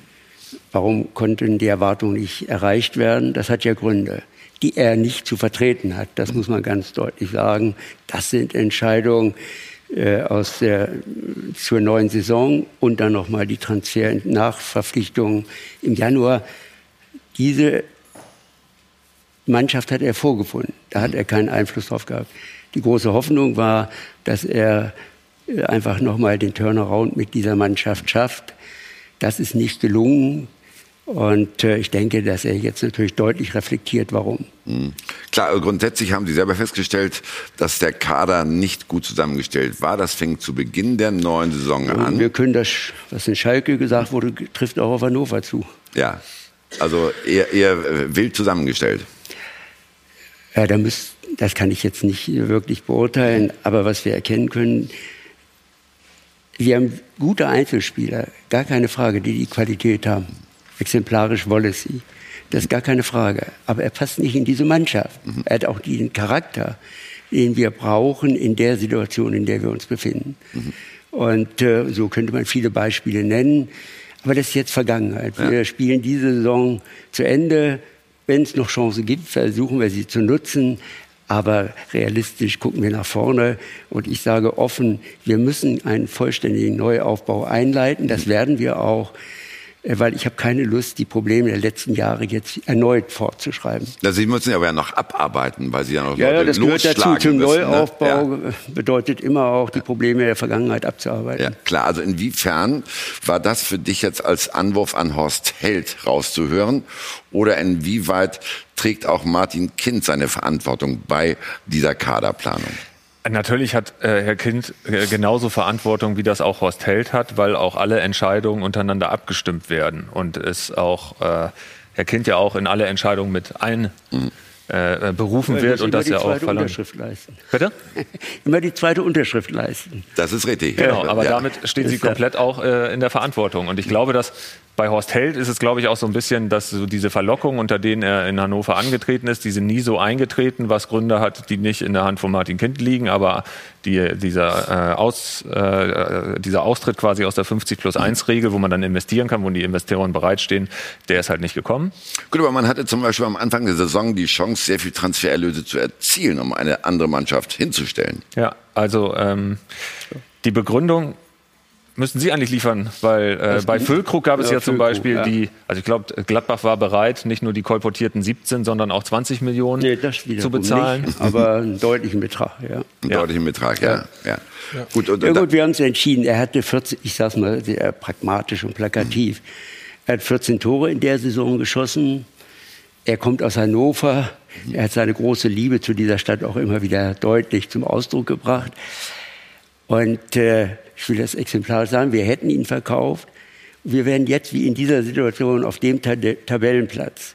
Dann wäre doch die Diskussion wegen dieser, dieses Betrages, habt ihr diesen Spieler abgegeben und jetzt steht er auf dem, das würden Sie doch auch genauso schreiben, das haben wir gelernt, äh, dass ja die Presse auch immer glaubt, dass sie alles kommentieren kann, aber ohne Verantwortung. Nein, wir haben das ganz bewusst so entschieden dass diese Verletzung dann reingekommen ist, das, äh, das ist ein Schicksal. Das muss man dann akzeptieren. Im Nachhinein kann man sagen, hätten wir ihn abgegeben. Ja. Also Aber wir Horst haben ihn ganz war bewusst eher ge- geneigt, ihn nach Ja, Gladbach zu natürlich. Da war ich dagegen, weil Mhm. ich genau in dieser Argumentationskette, die ich jetzt versucht habe darzustellen. Mhm. Gut, dann gab es noch einen Wintertransfer, der möglich gewesen wäre. Kagawa. Da haben Sie aber Ja. auch gezögert. Überhaupt nicht. Nee? Nein. Äh, vielleicht waren wir zu spät dran. Ja, weil Sie gezögert haben. Nein. Ja, wollen Sie in einer Stunde entscheiden wir natürlich nicht. Oder in einem Tag. Das gebe ich zu. Mhm. Ja. Also so verrückt können wir wirklich nicht sein. Das kann keiner von uns erwarten. Wir waren zu spät dran. Ende insgesamt. Dann kam eben stattdessen eine Rückholaktion des Brasilianers Jonatas, Jonatas. der ausgeliehen war. Äh, Wie hast du das wahrgenommen im Winter? Hast du gesagt, oh super, der kann helfen oder warst du da eher skeptisch? Ähm, eher skeptisch tatsächlich, aber ich muss auch einmal sagen, bevor wir jetzt immer nur auf 96 draufhauen. Ja, hau also, nein, nein. Also, um mal, wenn, wenn in der Saison, wenn in der Saison jetzt mit, mit Füllkrug und Bebu die beiden besten und wahrscheinlich wichtigsten äh, Spieler fast die ganze Saison ausfallen, ist das so, als wenn in Dortmund Reus und Alcacer ausfallen, dann schießen die auch nicht so viele Tore und haben auch nicht mehr die Chance, Meister zu werden. Ähm, wenn Akpo Buma, der in der Winterpause verpflichtet wurde, der zwei sehr ordentliche Spiele gemacht hat, dann äh, sich verletzt und die ganze Rückrunde nicht zur äh, Verfügung steht, dann ist dieses Verletzten äh, diese Verletztenmisere schon auch ein Grund, warum 96 da so schlecht dasteht. Ähm, unterm Strich finde ich aber das Spannendste, weil Sie auch sagen, Sie wollen gar nicht aufrollen, was in der Vergangenheit war und wie es zur Entscheidung gekommen ist, weil die, äh, die bringen mich nicht voran. Ich muss mich auf die Entscheidungen äh, konzentrieren, die jetzt anstehen. Inwieweit Sie denn überzeugt sind, dass Sie jetzt bessere Entscheidungen treffen als in der Vergangenheit, denn es ist ja nicht das erste Mal, dass man von einem Neustart spricht. Es ist nicht das erste Mal, dass man einen neuen Manager holt. Hannover 96 hat vier Manager in den letzten sechs Jahren gehabt, auch nicht namhafte, na, namhafte Manager. Aber ich glaube, ähm, wenn Sie jetzt sagen, wir treffen jetzt Entscheidungen, wer ist denn wir? Also machen Sie das jetzt? Nein, wir sind vier Gesellschafter. Und äh, in diesem Kreis plus dem Aufsichtsrat des Profibereiches, also der KGA, dort werden diese Entscheidungen diskutiert. Und wer hat da die totale Fußballkompetenz? Gut, das ist schwierig. Die Frage ist begründet. Aber ich habe ja in dieser Saison dieses Modell entwickelt, dass wir im Aufsichtsrat jemanden hatten mit Fußballkompetenz. Dieses Modell ist gescheitert an Personen, wie immer, an Eitelkeiten von Personen. Das Modell ist trotzdem richtig. Und wir brauchen mehr Fußballkompetenz, um eine größere Sicherheit der Entscheidung zu erreichen. Klar, nur diese Fußballkompetenz haben Sie jetzt natürlich gerade aktuell wieder mal entlassen. Also Horst Held ist weg. Ja, aber Äh, ja, wo, wo stehen wir eigentlich? Auf welchem Tabellenplatz? Platz 18, völlig Na klar. gut, okay, völlig klar. gut, und, Sie haben, ja, und, Sie, ja. Sie haben es aber auch genauso gesagt. Äh, ich will das Zitat äh, mal äh, nennen, das Horst Helds Entlassung begleitet hat. Die sportliche Leitung, also Held, hat versichert, dass mit Transfers ein Mittelplatz erreicht wird. Diese Einschätzung hat sich nicht bestätigt. Darum musste er gehen. Äh, aber warum haben, Nein, Sie, deshalb warum haben Sie so unverhohlen Kritik geübt? Normalerweise Oh, sagt man doch im gegenseitigen da- Einvernehmen. Also äh, soll ich jetzt äh, ihn loben, Ja. weil Sie es erwarten? Nein, das war eine vernünftige, realistische Beurteilung. Ja. Die, der kann man ja auch gar nicht widersprechen. Wir hatten andere Ziele. Wir haben in zwei Jahren 46 Millionen, ist gegenüber Schalke wenig, aber für uns viel, 46 Millionen in die Mannschaft investiert.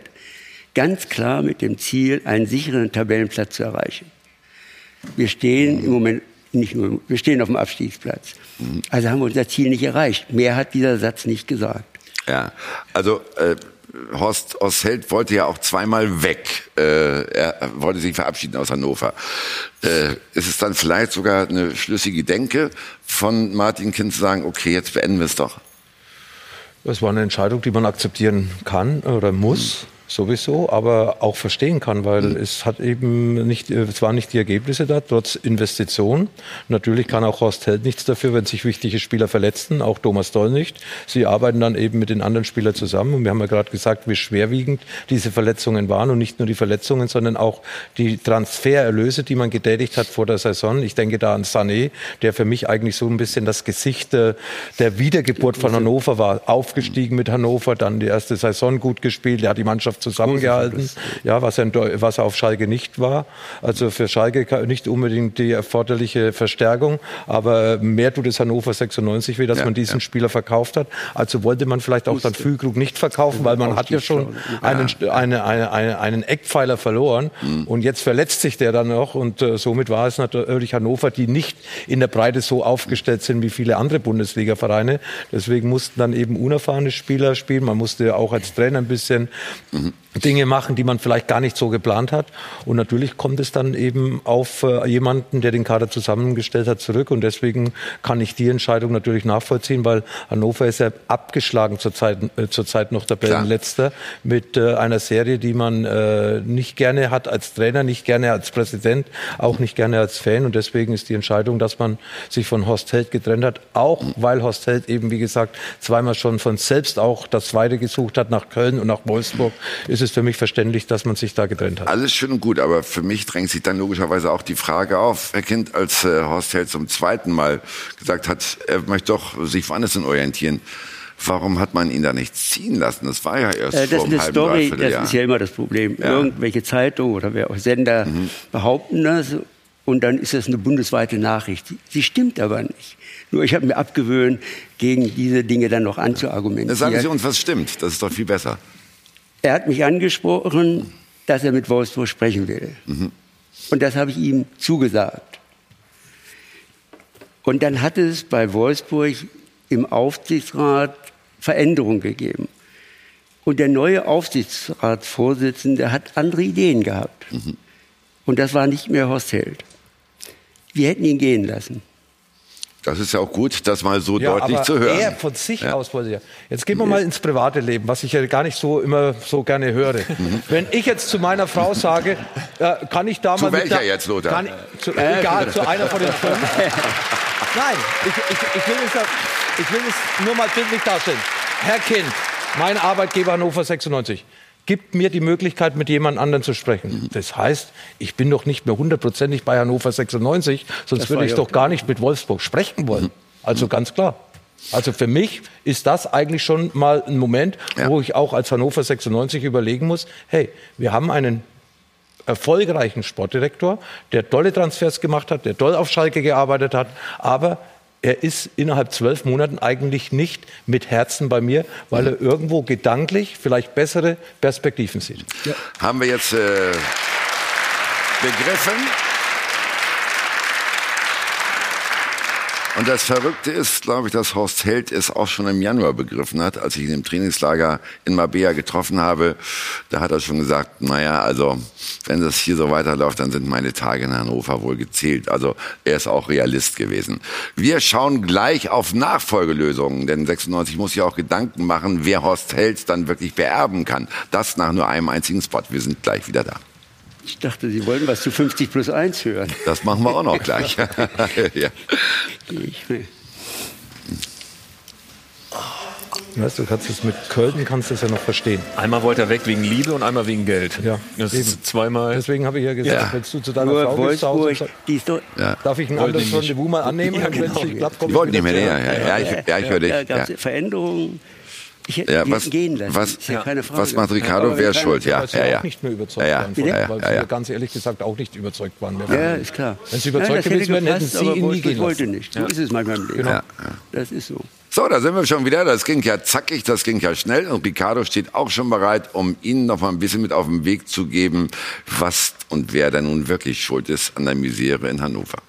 Also wir haben es gerade gehört, Hannover 96 wird wohl nach zweijähriger Bundesliga-Tätigkeit wieder in die zweite Liga gehen. Und wir haben euch gefragt, liebe Fans, wer ist denn jetzt nun schuld an der ganzen Misere? Vier Antwortmöglichkeiten. Die Mannschaft, Horst Held, Martin Kind oder die Trainer. Es waren ja zwei. Vermehrt sagen die Voter Martin Kind und auch die Mannschaft. Aber gucken wir doch mal explizit rein, welche Gründe angeführt werden oder vielmehr, was es noch für eine Option hätte geben sollen. Da sagt nämlich Erik zum Beispiel, wo ist denn die Wahloption für alle? Alle haben nämlich ihre Schuld an der Misere von Hannover 96. Und dann schauen wir doch mal auf Horst. Der sagt, es ist totaler Bullshit, nur Martin Kind die Schuld am Absturz von Hannover 96 zu geben. Im Endeffekt spielt die Mannschaft. Und was wir auch vermehrt im Internet finden konnten, wir sprechen ja gleich auch über 50 plus 1, dass ohne Martin Kind Hannover 96 wohl in der Regionalliga spielen würde.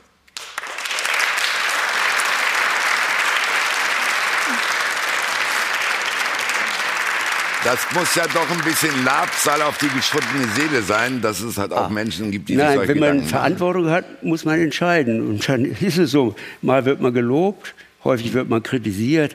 Wer das nicht will, darf gar nicht erst in die Verantwortung gehen. Das ist eine Erkenntnis, die habe ich spät erst gelernt, aber sie ist so und damit kann ich leben.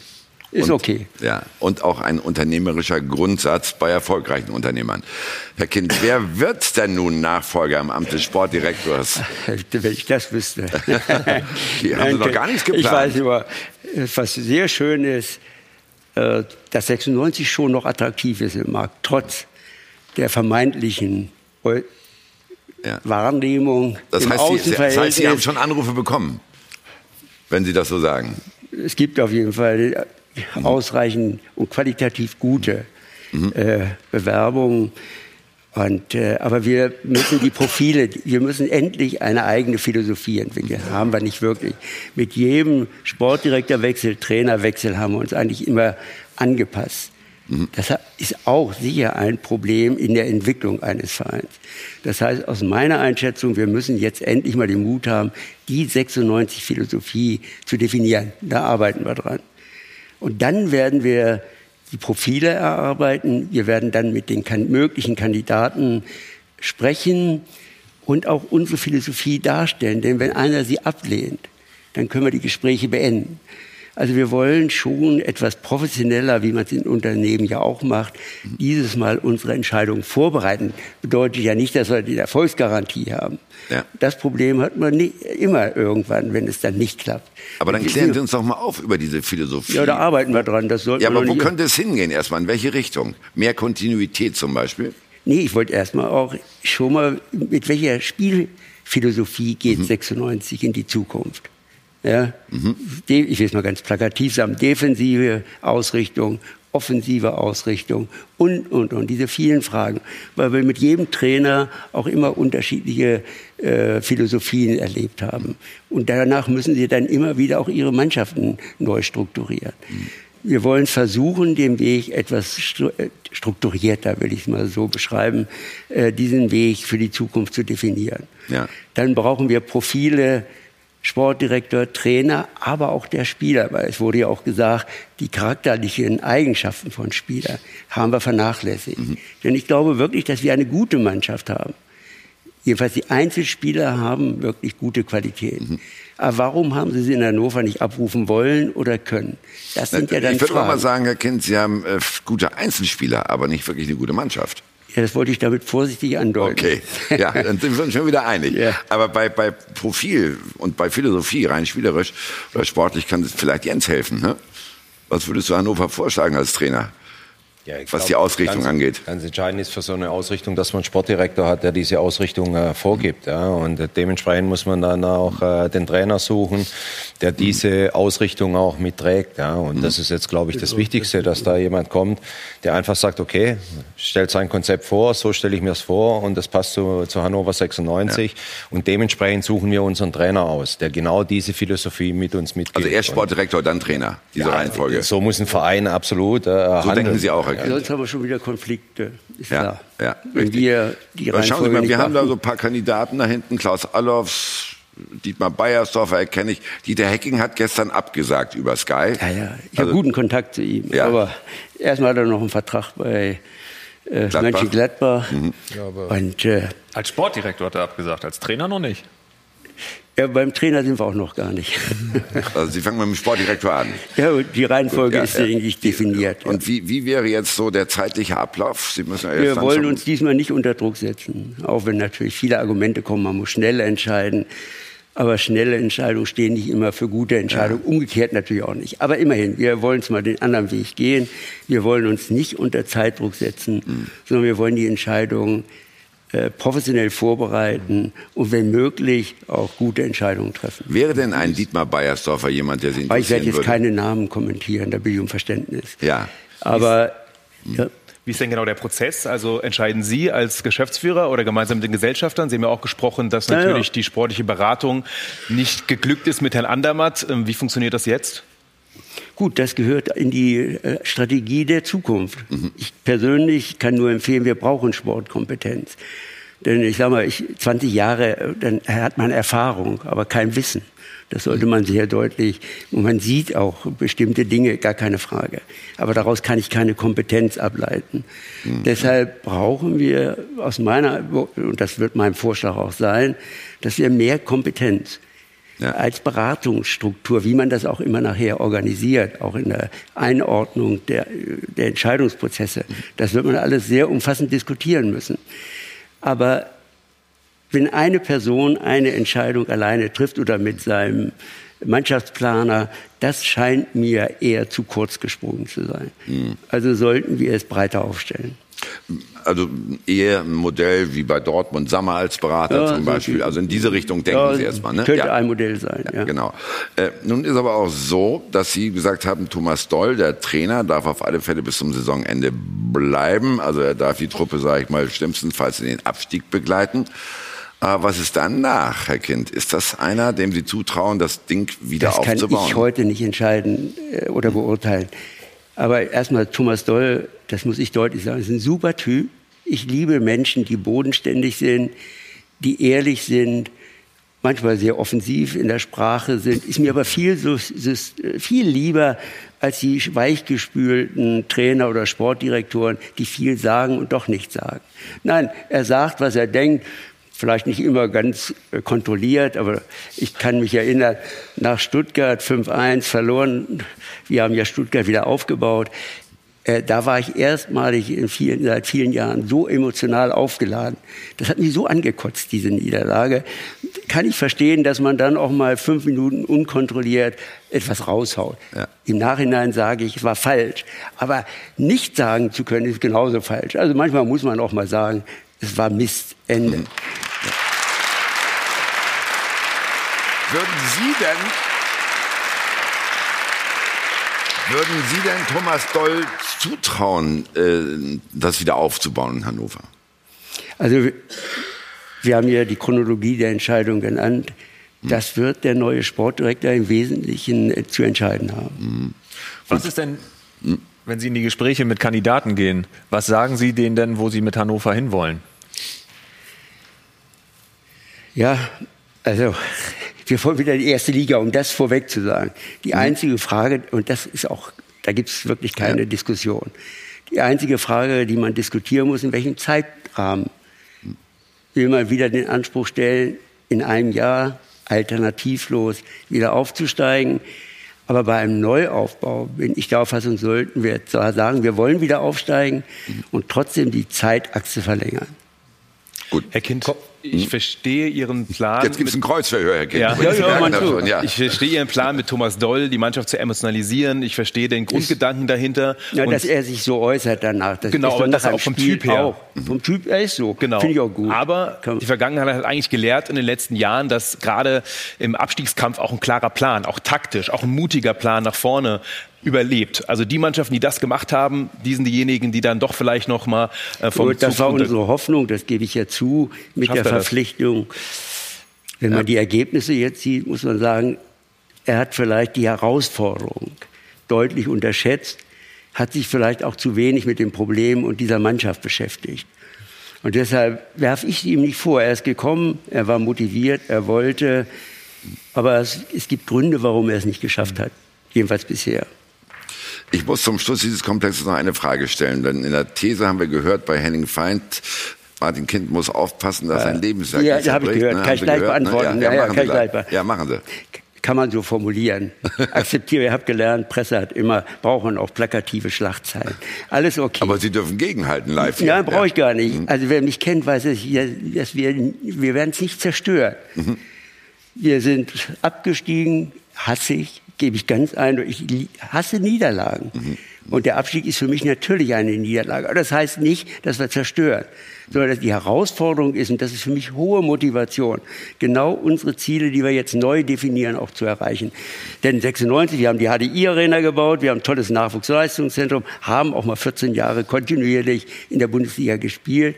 Und wir werden den Turnaround schaffen. Und das Zerstören, was wir geschaffen haben, werden wir nicht tun. Mit Sicherheit nicht. Fünf- 50 plus 1.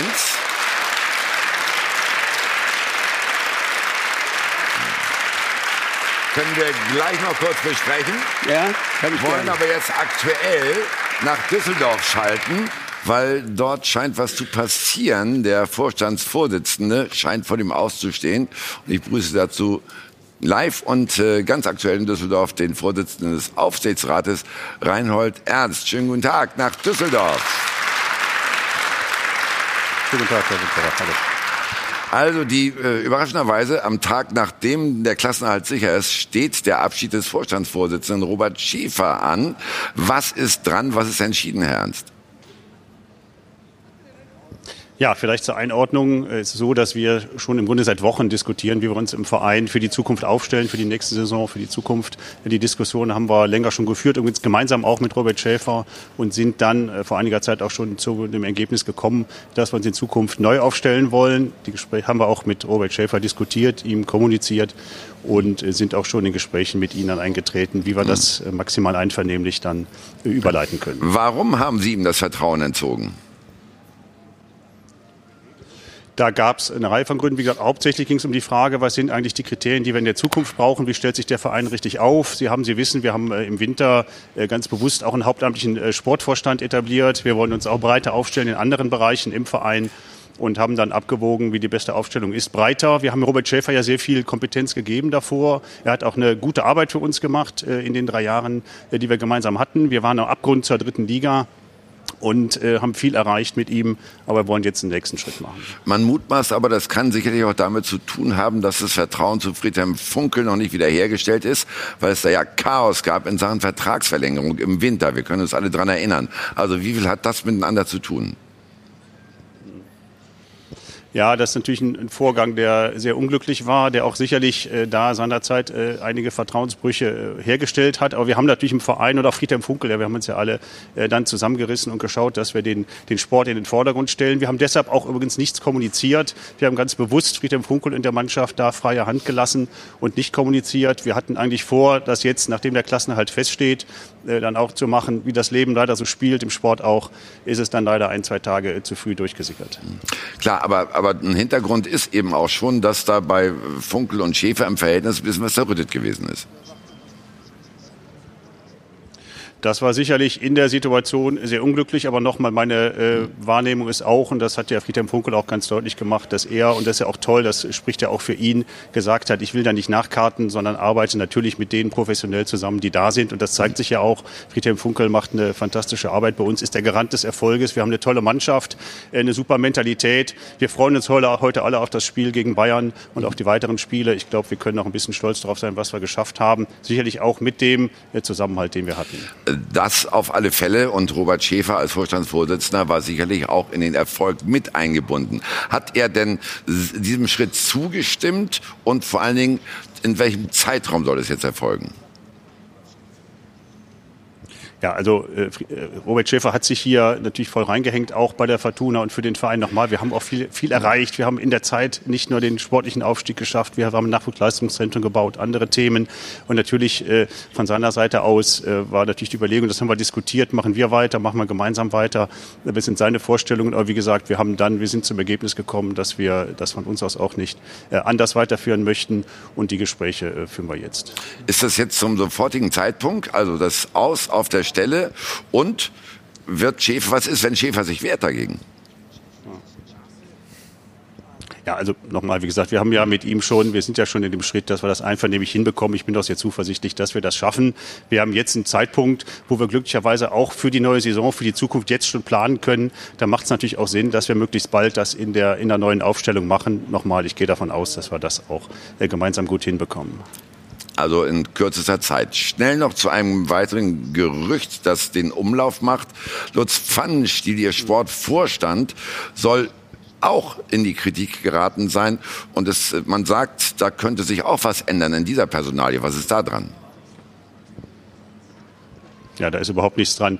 Lutz Pfannenstiel hat ja im Winter bei uns angefangen, den haben wir geholt. Wir sind sehr froh, dass wir einen hauptamtlichen Sportvorstand haben. Der hat sich hier voll reingehängt. Wir sind hier auch täglich jetzt, haben jetzt die Möglichkeit natürlich auch die neue Saison jetzt schon vorzubereiten. Das machen wir mit Friedhelm Funkel, mit unserem Kaderplaner und mit ihm sind wir da im engen Austausch auch.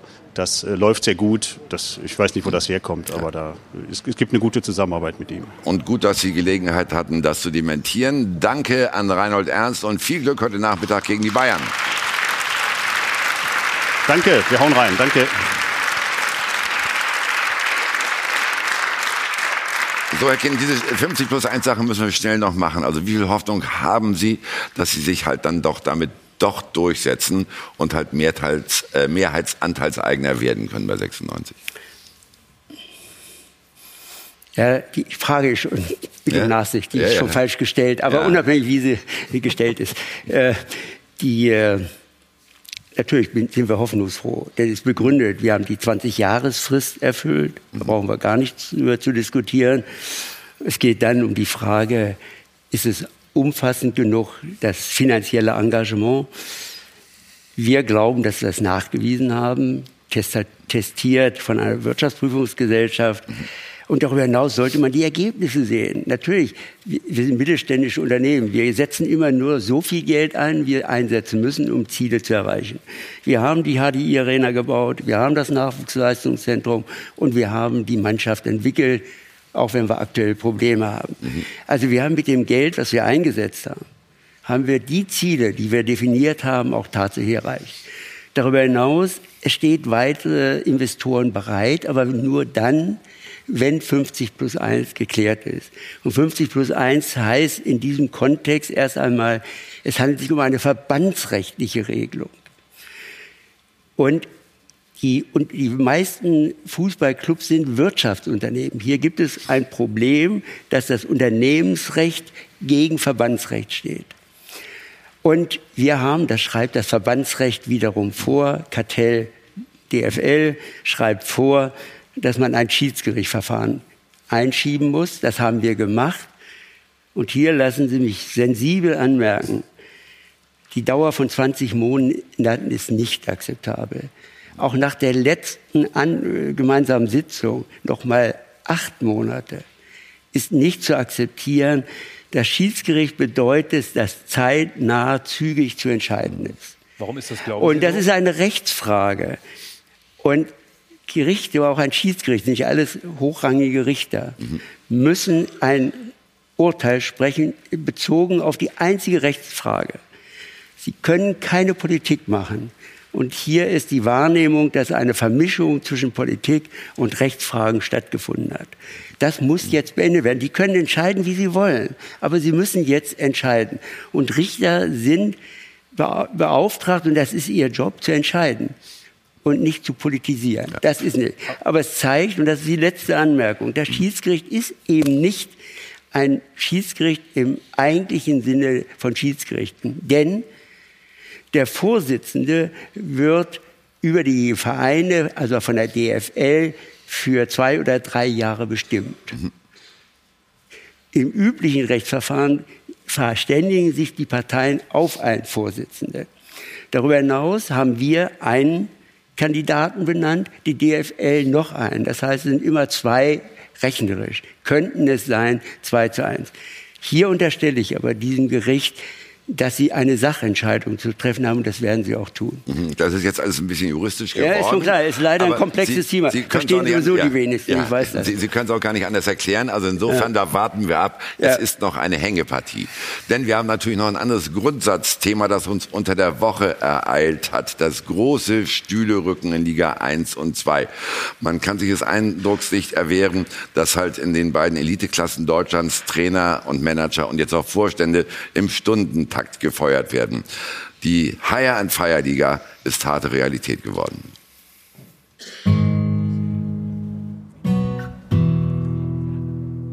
Diese Woche in der Bundesliga. Die Nerven liegen blank. In Augsburg werden Trainer Baum und Co-Trainer Jens Lehmann entlassen. In Hannover muss Sportdirektor Held gehen. Und in München fliegen sogar die Fäuste. Zwischen Koman und Lewandowski kommt es im Training zu einer Schlägerei. Saisonendspurt in der Liga. Der Erfolgsdruck ist hoch. Zu hoch? Meistens trifft er die Trainer. Nico Kovac wehrte sich zuletzt. Wenn du gewinnst, hast du nichts richtig gemacht. Wenn du verlierst, hast du alles falsch gemacht. Also von daher, das ist bei Trainern so. Ja, wir sind diejenigen, die immer alles abbekommen. Jeder muss an sich den Anspruch haben, das, was ich nicht möchte, dass mir einer antut, tue ich auch keinem anderen an. Es klingt absurd. Selbst der Trainer des Meisterschaftsfavoriten muss Diskussionen um seinen Job zulassen. Es gibt auch keine Jobgarantie bei Bayern München für niemand. Äh, Und, und das ist auch gut so. Jeder muss bei Bayern München liefern. Mit diesem Druck muss auch jeder umgehen können, weil der, wer mit dem Druck nicht umgehen kann, der ist im falschen Club dann bei uns. Massiver Druck. Er ist selbst alten Haudegen anzumerken.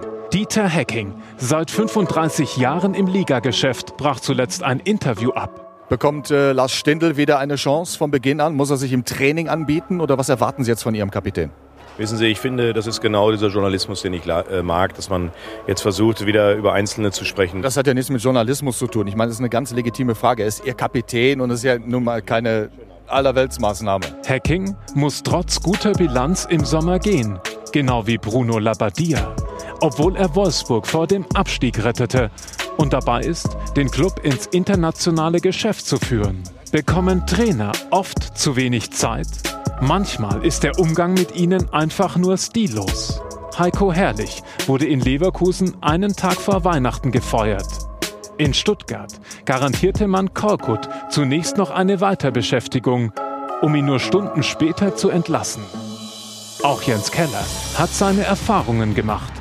Er führte Schalke in zwei Jahren zweimal in die Champions League, erreichte sogar das Achtelfinale gegen Real und wurde im dritten Jahr nach einem schwachen Start am siebten Spieltag gefeuert. Noch krasser, seine Entlassung bei Union Berlin. Dort musste er mitten im Aufstiegsrennen auf Tabellenplatz 4 gehen. Trainer. Sie sind, so hat auch diese Saison gezeigt, das schwächste Glied in der Kette. Doch stimmt das wirklich? Ist ein Trainer nicht nur so gut wie sein Sportdirektor über ihm? Oft war auch ein schlecht zusammengestellter Kader schuld an der Krise. Mit Reschke, Heidel, Bornemann und Held mussten diese Saison auch schon Sportdirektoren gehen. Doch meistens erst nach dem Trainer. Also als Trainer müssen Das große Trainerbeben. Baum, Kauczynski mussten gehen. Jens Keller durfte gerade mal vier Monate in Ingolstadt bleiben, trotz guter Arbeit. Jens, sind die Trainer wirklich das schwächste Glied in der Kette heutzutage? Ja, klar sind sie das schwächste Glied. Ja. Wenn man äh, sieht, was da passiert, kurzfristig, es werden Verträge verlängert, zwei Monate später ist es wieder völlig, äh, ja... Makulatur praktisch, ja. Und äh, das ist schon äh, ein Wahnsinn, wie schnell solche Dinge geht. Ähm, wenn ich einen Trainer sehe, wie er arbeitet, dann weiß ich, dann kann ich verlängern und dann gibt, muss, sollte man auch mal negative Zeiten durchleben. Ja? Äh, ansonsten verlängere ich nicht. Wenn ich nicht sehe, er hat die Mannschaft im Griff, er arbeitet gut, er geht gut um, er hat ein gutes Standing, ja, dann äh, kann ich verlängern. Und wenn nicht, verlängere ich nicht. Aber wenn ich heutzutage sehe, der wird verlängert und drei Monate später ist er weg, dann, dann weiß ich nicht, wo die Idee beim Verein dahinter ist. Und, Aber warum verlieren die Clubchefs denn heutzutage so schnell die Nerven? Ja, da bin ich wahrscheinlich der falsche Ansprechpartner. Äh, aber, ja, das, da gebe ich gleich weiter die Frage, aber, aber Sie müssen es ja dir gegenüber auch begründen, wenn Sie dich entlassen. Ja, die sind relativ schwer, die Begründungen gewesen. Also ich habe so viele nicht äh, gehört. Ja, das sind Dinge, wo dann jetzt äh, im letzten Verein wurde natürlich ein bisschen umstrukturiert. Da waren andere Vorstellungen von äh, handelnden Personen. Aber so richtige Erklärungen äh, bekommt man nicht. Hm. Äh, Herr Kind, Sie haben ja auch schon ab und zu mal einen Trainer feuern müssen. Ne? Thomas Aber wir- nur drei ja, Monaten, das kann ich mich erinnern. Wir sind nie abgestiegen. Hm, Ja, Das haben wir irgendwann doch noch immer hingekriegt. nee, Sie sind ja schon abgestiegen. Ja, aber mit Ja. den Trainerentlassungen meine ich. Dann haben wir entlassen, neue verpflichtet und sind drin geblieben. Das haben wir immer geschafft. Warum auch immer, vielleicht was Glück. Nein, aber Also Thomas äh, Schaaf haben Sie drei Monate gehabt, dann ging der wieder weg im März und dann äh, kam, glaube ich, Stendel, soviel ich weiß, und schubs waren Sie in der zweiten Liga. Ja, ja, aber Ja. da haben wir ja Sportdirektoren gehabt, die es vorgeschlagen haben. Also, ja, okay. Ja, das Nein, aber rein äh, grundsätzlich diese Trainergeschichte. Äh, warum, warum sind da äh, Vorstände so Ich schnell habe gerade gesagt, ich glaube wirklich, auch darüber muss man nachdenken. Die Trainer sind wirklich in der gefühlten Wahrnehmung das schwächste Glied. Aber sie haben vielfach auf gewisse Entscheidungsprozesse wenig oder gar keinen Einfluss. Also muss man das Modell hinterfragen, dass man sich stärker in die Pflicht nehmen kann. Deshalb also auch meine Argumentation zu Thomas Doll. Natürlich hätte man gesagt, wurde mir ja immer in der Presse und von den vermeintlichen Fans immer gesagt, jetzt musste Doll auch noch mal austauschen. Natürlich kann man das so fordern, könnte man vielleicht auch begründen.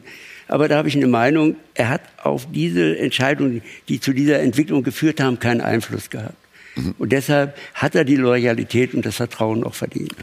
Äh, Lothar, inwieweit aber muss man auch als Vorstand und auch wenn man kann als Sportvorstand einen Trainer in der kritischen Phase mehr stützen heutzutage?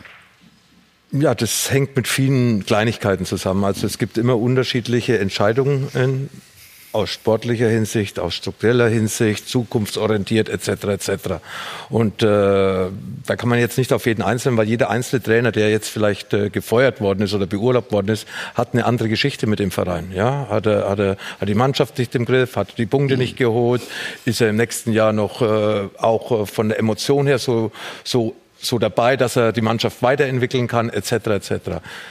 Beispiel München-Gladbach. Dieter Hecking macht dieses Jahr ganz sicher einen besseren Job wie im letzten Jahr. Aber man wollte im letzten Jahr schon Marco Rose holen von Salzburg. Das war dann eine Chefsache von Red Bull, dass Mateschitz Rose im Endeffekt viele Wünsche erfüllt hat, dass Rose nochmal bleibt. Aber auch mit der Zusage, wenn er ein Jahr später gehen möchte, für eine siebenstellige Ablösesumme kann er gehen. Das war ganz sicher bei Max Eberl nach wie vor im Kopf. Dieter Hecking hat natürlich verlängert, wir kennen die Geschichte, im November für ein Jahr aus verständlichen Gründen, weil München-Gladbach hatte eine tolle Vorrunde. Jetzt sind sie ein bisschen ins Wangeln gekommen, sind aber immer noch in Champions League Nähe. Nur die Philosophie von Max Eber, beziehungsweise seine Philosophie, die er sich vorstellt für München-Gladbach und jetzt Rose zu bekommen, hat sich trotz des Erfolges des Dieter Hecking ein bisschen verändert. Er hat ein gutes Verhältnis zu Dieter Hecking Minimum gehabt. Ich gehe davon aus, dass sie es immer noch haben, weil sie auch oft miteinander sprechen und auch die, Zug äh, die Saison äh, ja, erfolgreich gestalten wollen. Aber trotz alledem traut er Marco Rose von Red Bull Salzburg das zu, was er Dieter Hecking nicht mehr zutraut. Das kann er mit Sportlichkeit nichts zu tun haben, sondern das ist einfach die Weiterentwicklung bei Borussia Mönchengladbach, der Spielstil des Trainers. Und da glaubt Max Eberl eben mit Marco Rose jemanden zu haben. Deswegen war er Marco Rose auch bei vier Clubs in Deutschland im Gespräch und äh, intensiv im Gespräch und hat sich für Mönchengladbach entschieden, weil Max Eberl wahrscheinlich sehr viel daran getan hat, dass er diesen Marco Rose bekommt, obwohl, und ich wiederhole es nochmal, äh, Dieter Hecking mit seiner Mannschaft eigentlich eine viel bessere Saison spielt wie im letzten Jahr. Alles nachzuvollziehen. Aber Personalentscheidungen sollten ja überall im Leben eigentlich was mit Stil zu tun haben. Ne? Nun, du sagst es. Dieter Hecking gerade erst im November verlängert, jetzt drei Monate später raus. Bruno Labbadia rettet die in der Relegation. Die Wolfsburger strebt einen Europa League Platz an. Lass mich weiter. Jens Keller, Platz 4 Union Berlin im Aufstiegsrennen, entlassen worden. Also wie stillos ist der Umgang mit Trainern geworden heutzutage? Ähm, Das ist tatsächlich, ich, das kannst du nicht alles in einen Topf werfen. Mhm. Natürlich ist das stillos, was da äh, mitunter passiert. Ich glaube aber, dass äh, zum Beispiel bei dem Gladbacher Beispiel ähm, Eberl und Hacking sich immer offen in die Augen gucken und Dieter Hacking Mhm. auch alles Recht hat, jetzt sauer zu sein, enttäuscht zu sein, auch seinen Unmut darüber äh, kundzutun. Die haben aber im vergangenen Sommer ein Gespräch auf der Terrasse von Dieter Hacking geführt, wo Mhm. sie ganz offen reingegangen sind, mal gucken, äh, was wir hier feststellen, um dann festzustellen, passen wir noch zueinander oder nicht. Das ist okay. Ich meine so grundsätzlich, Henning. Also es gibt ja eine neue Entwicklung in der Bundesliga. Es fliegen ja nicht mehr nur die Trainer raus, sondern auch die Sportdirektoren. Also es gibt in dieser Saison bei vier Clubs, haben wir eben gehört, ist nicht nur der Trainer, sondern auch der Sportdirektor entlassen worden. Und das hat unterschiedlichste Gründe, aber im Wesentlichen ist es oft zusammenzufassen. Oft werden Leute auch unter einer falschen Erwartungshaltung geholt, weil sie vielleicht glauben, auch mehr bewegen zu können. Ähm, es gibt eine falsche Erwartungshaltung von außen. Im Zweifel ist es immer noch in der Bundesliga so, dass wenn es überhaupt nicht läuft, viele in Führungspositionen auch erstmal an ihren eigenen Kopf und dann an den Club denken. Und oft ist es auch so, dass, dass äh, die Kompetenz nicht so da ist, um vielleicht Dinge von vornherein auch einordnen zu können. Und man muss aber auch klar sagen, es gibt aber auch ein Kompetenzproblem bei den handelnden Personen. Also Christian Heidel zum Beispiel. Es ist ja nicht so, dass jetzt äh, Sportdirektoren, äh, dass es 20 Sportdirektoren gibt, die jeder nennen kann, weil alle wissen, dass die herausragende Arbeit gemacht haben. Also da gibt es offensichtlich ein Qualitätsproblem, worunter die Trainer dann auch hart zu leiden haben. Gut, aber insofern muss man sofort die nächste Frage weitergeben. Wenn das so ist, wie es Henning Fein darstellt, äh, muss man da fast zu dem Schluss kommen, dass viele Vereine auch amateurhaft geführt werden. In dem Bereich Sport äh, ist die Tendenz erkennbar, ja.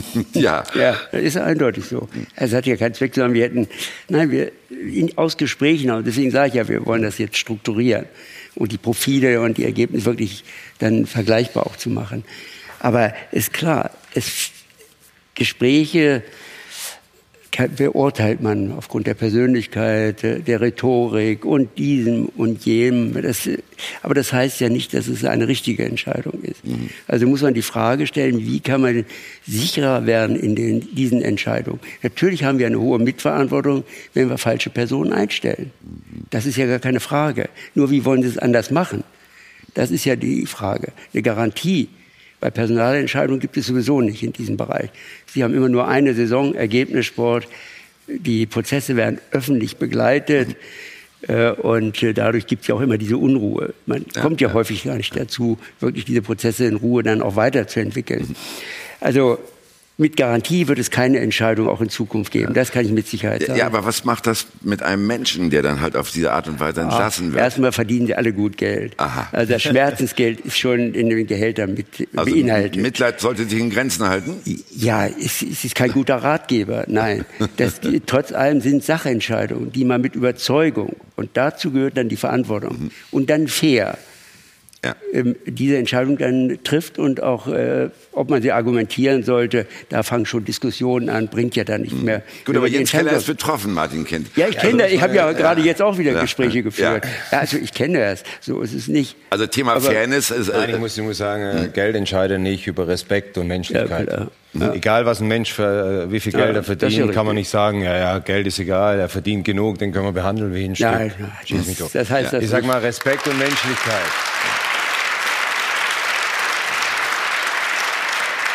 Ich, möchte Ihnen da jetzt nicht irgendwas, aber ich sage einfach, Respekt muss man vor jedem Menschen haben und die. Menschlichkeit muss da sein. Hinter jedem Trainer ist irgendwo ein Mensch und das wird in vielen Bereichen halt nicht gesehen. Ja? Und egal, was dieser Mensch verdient, hat er auch diesen Respekt verdient und das ist einfach meine Überzeugung. Gut, Jens, erzähl doch mal, äh, wie sehr bist du im Augenblick enttäuscht, auch jetzt von dieser Branche? Ich meine, deine, deine Freistellungen sind ja meistens begleitet gewesen von etwas ominösen Umständen, die du nicht selbst zu verantworten hattest. Ja, es ist eine, eine Riesenenttäuschung, weil man einfach äh, ja keine Werte mehr spürt. Ja? Man spürt keine Werte, wenn man vier, fünf Tage vorher noch äh, über Verlängerungen und Dinge redet, äh, dann sind es für mich Werte, die länger als vier, fünf Tage stehen. Und dann ist man irgendwann weg und weiß eigentlich gar nicht, warum.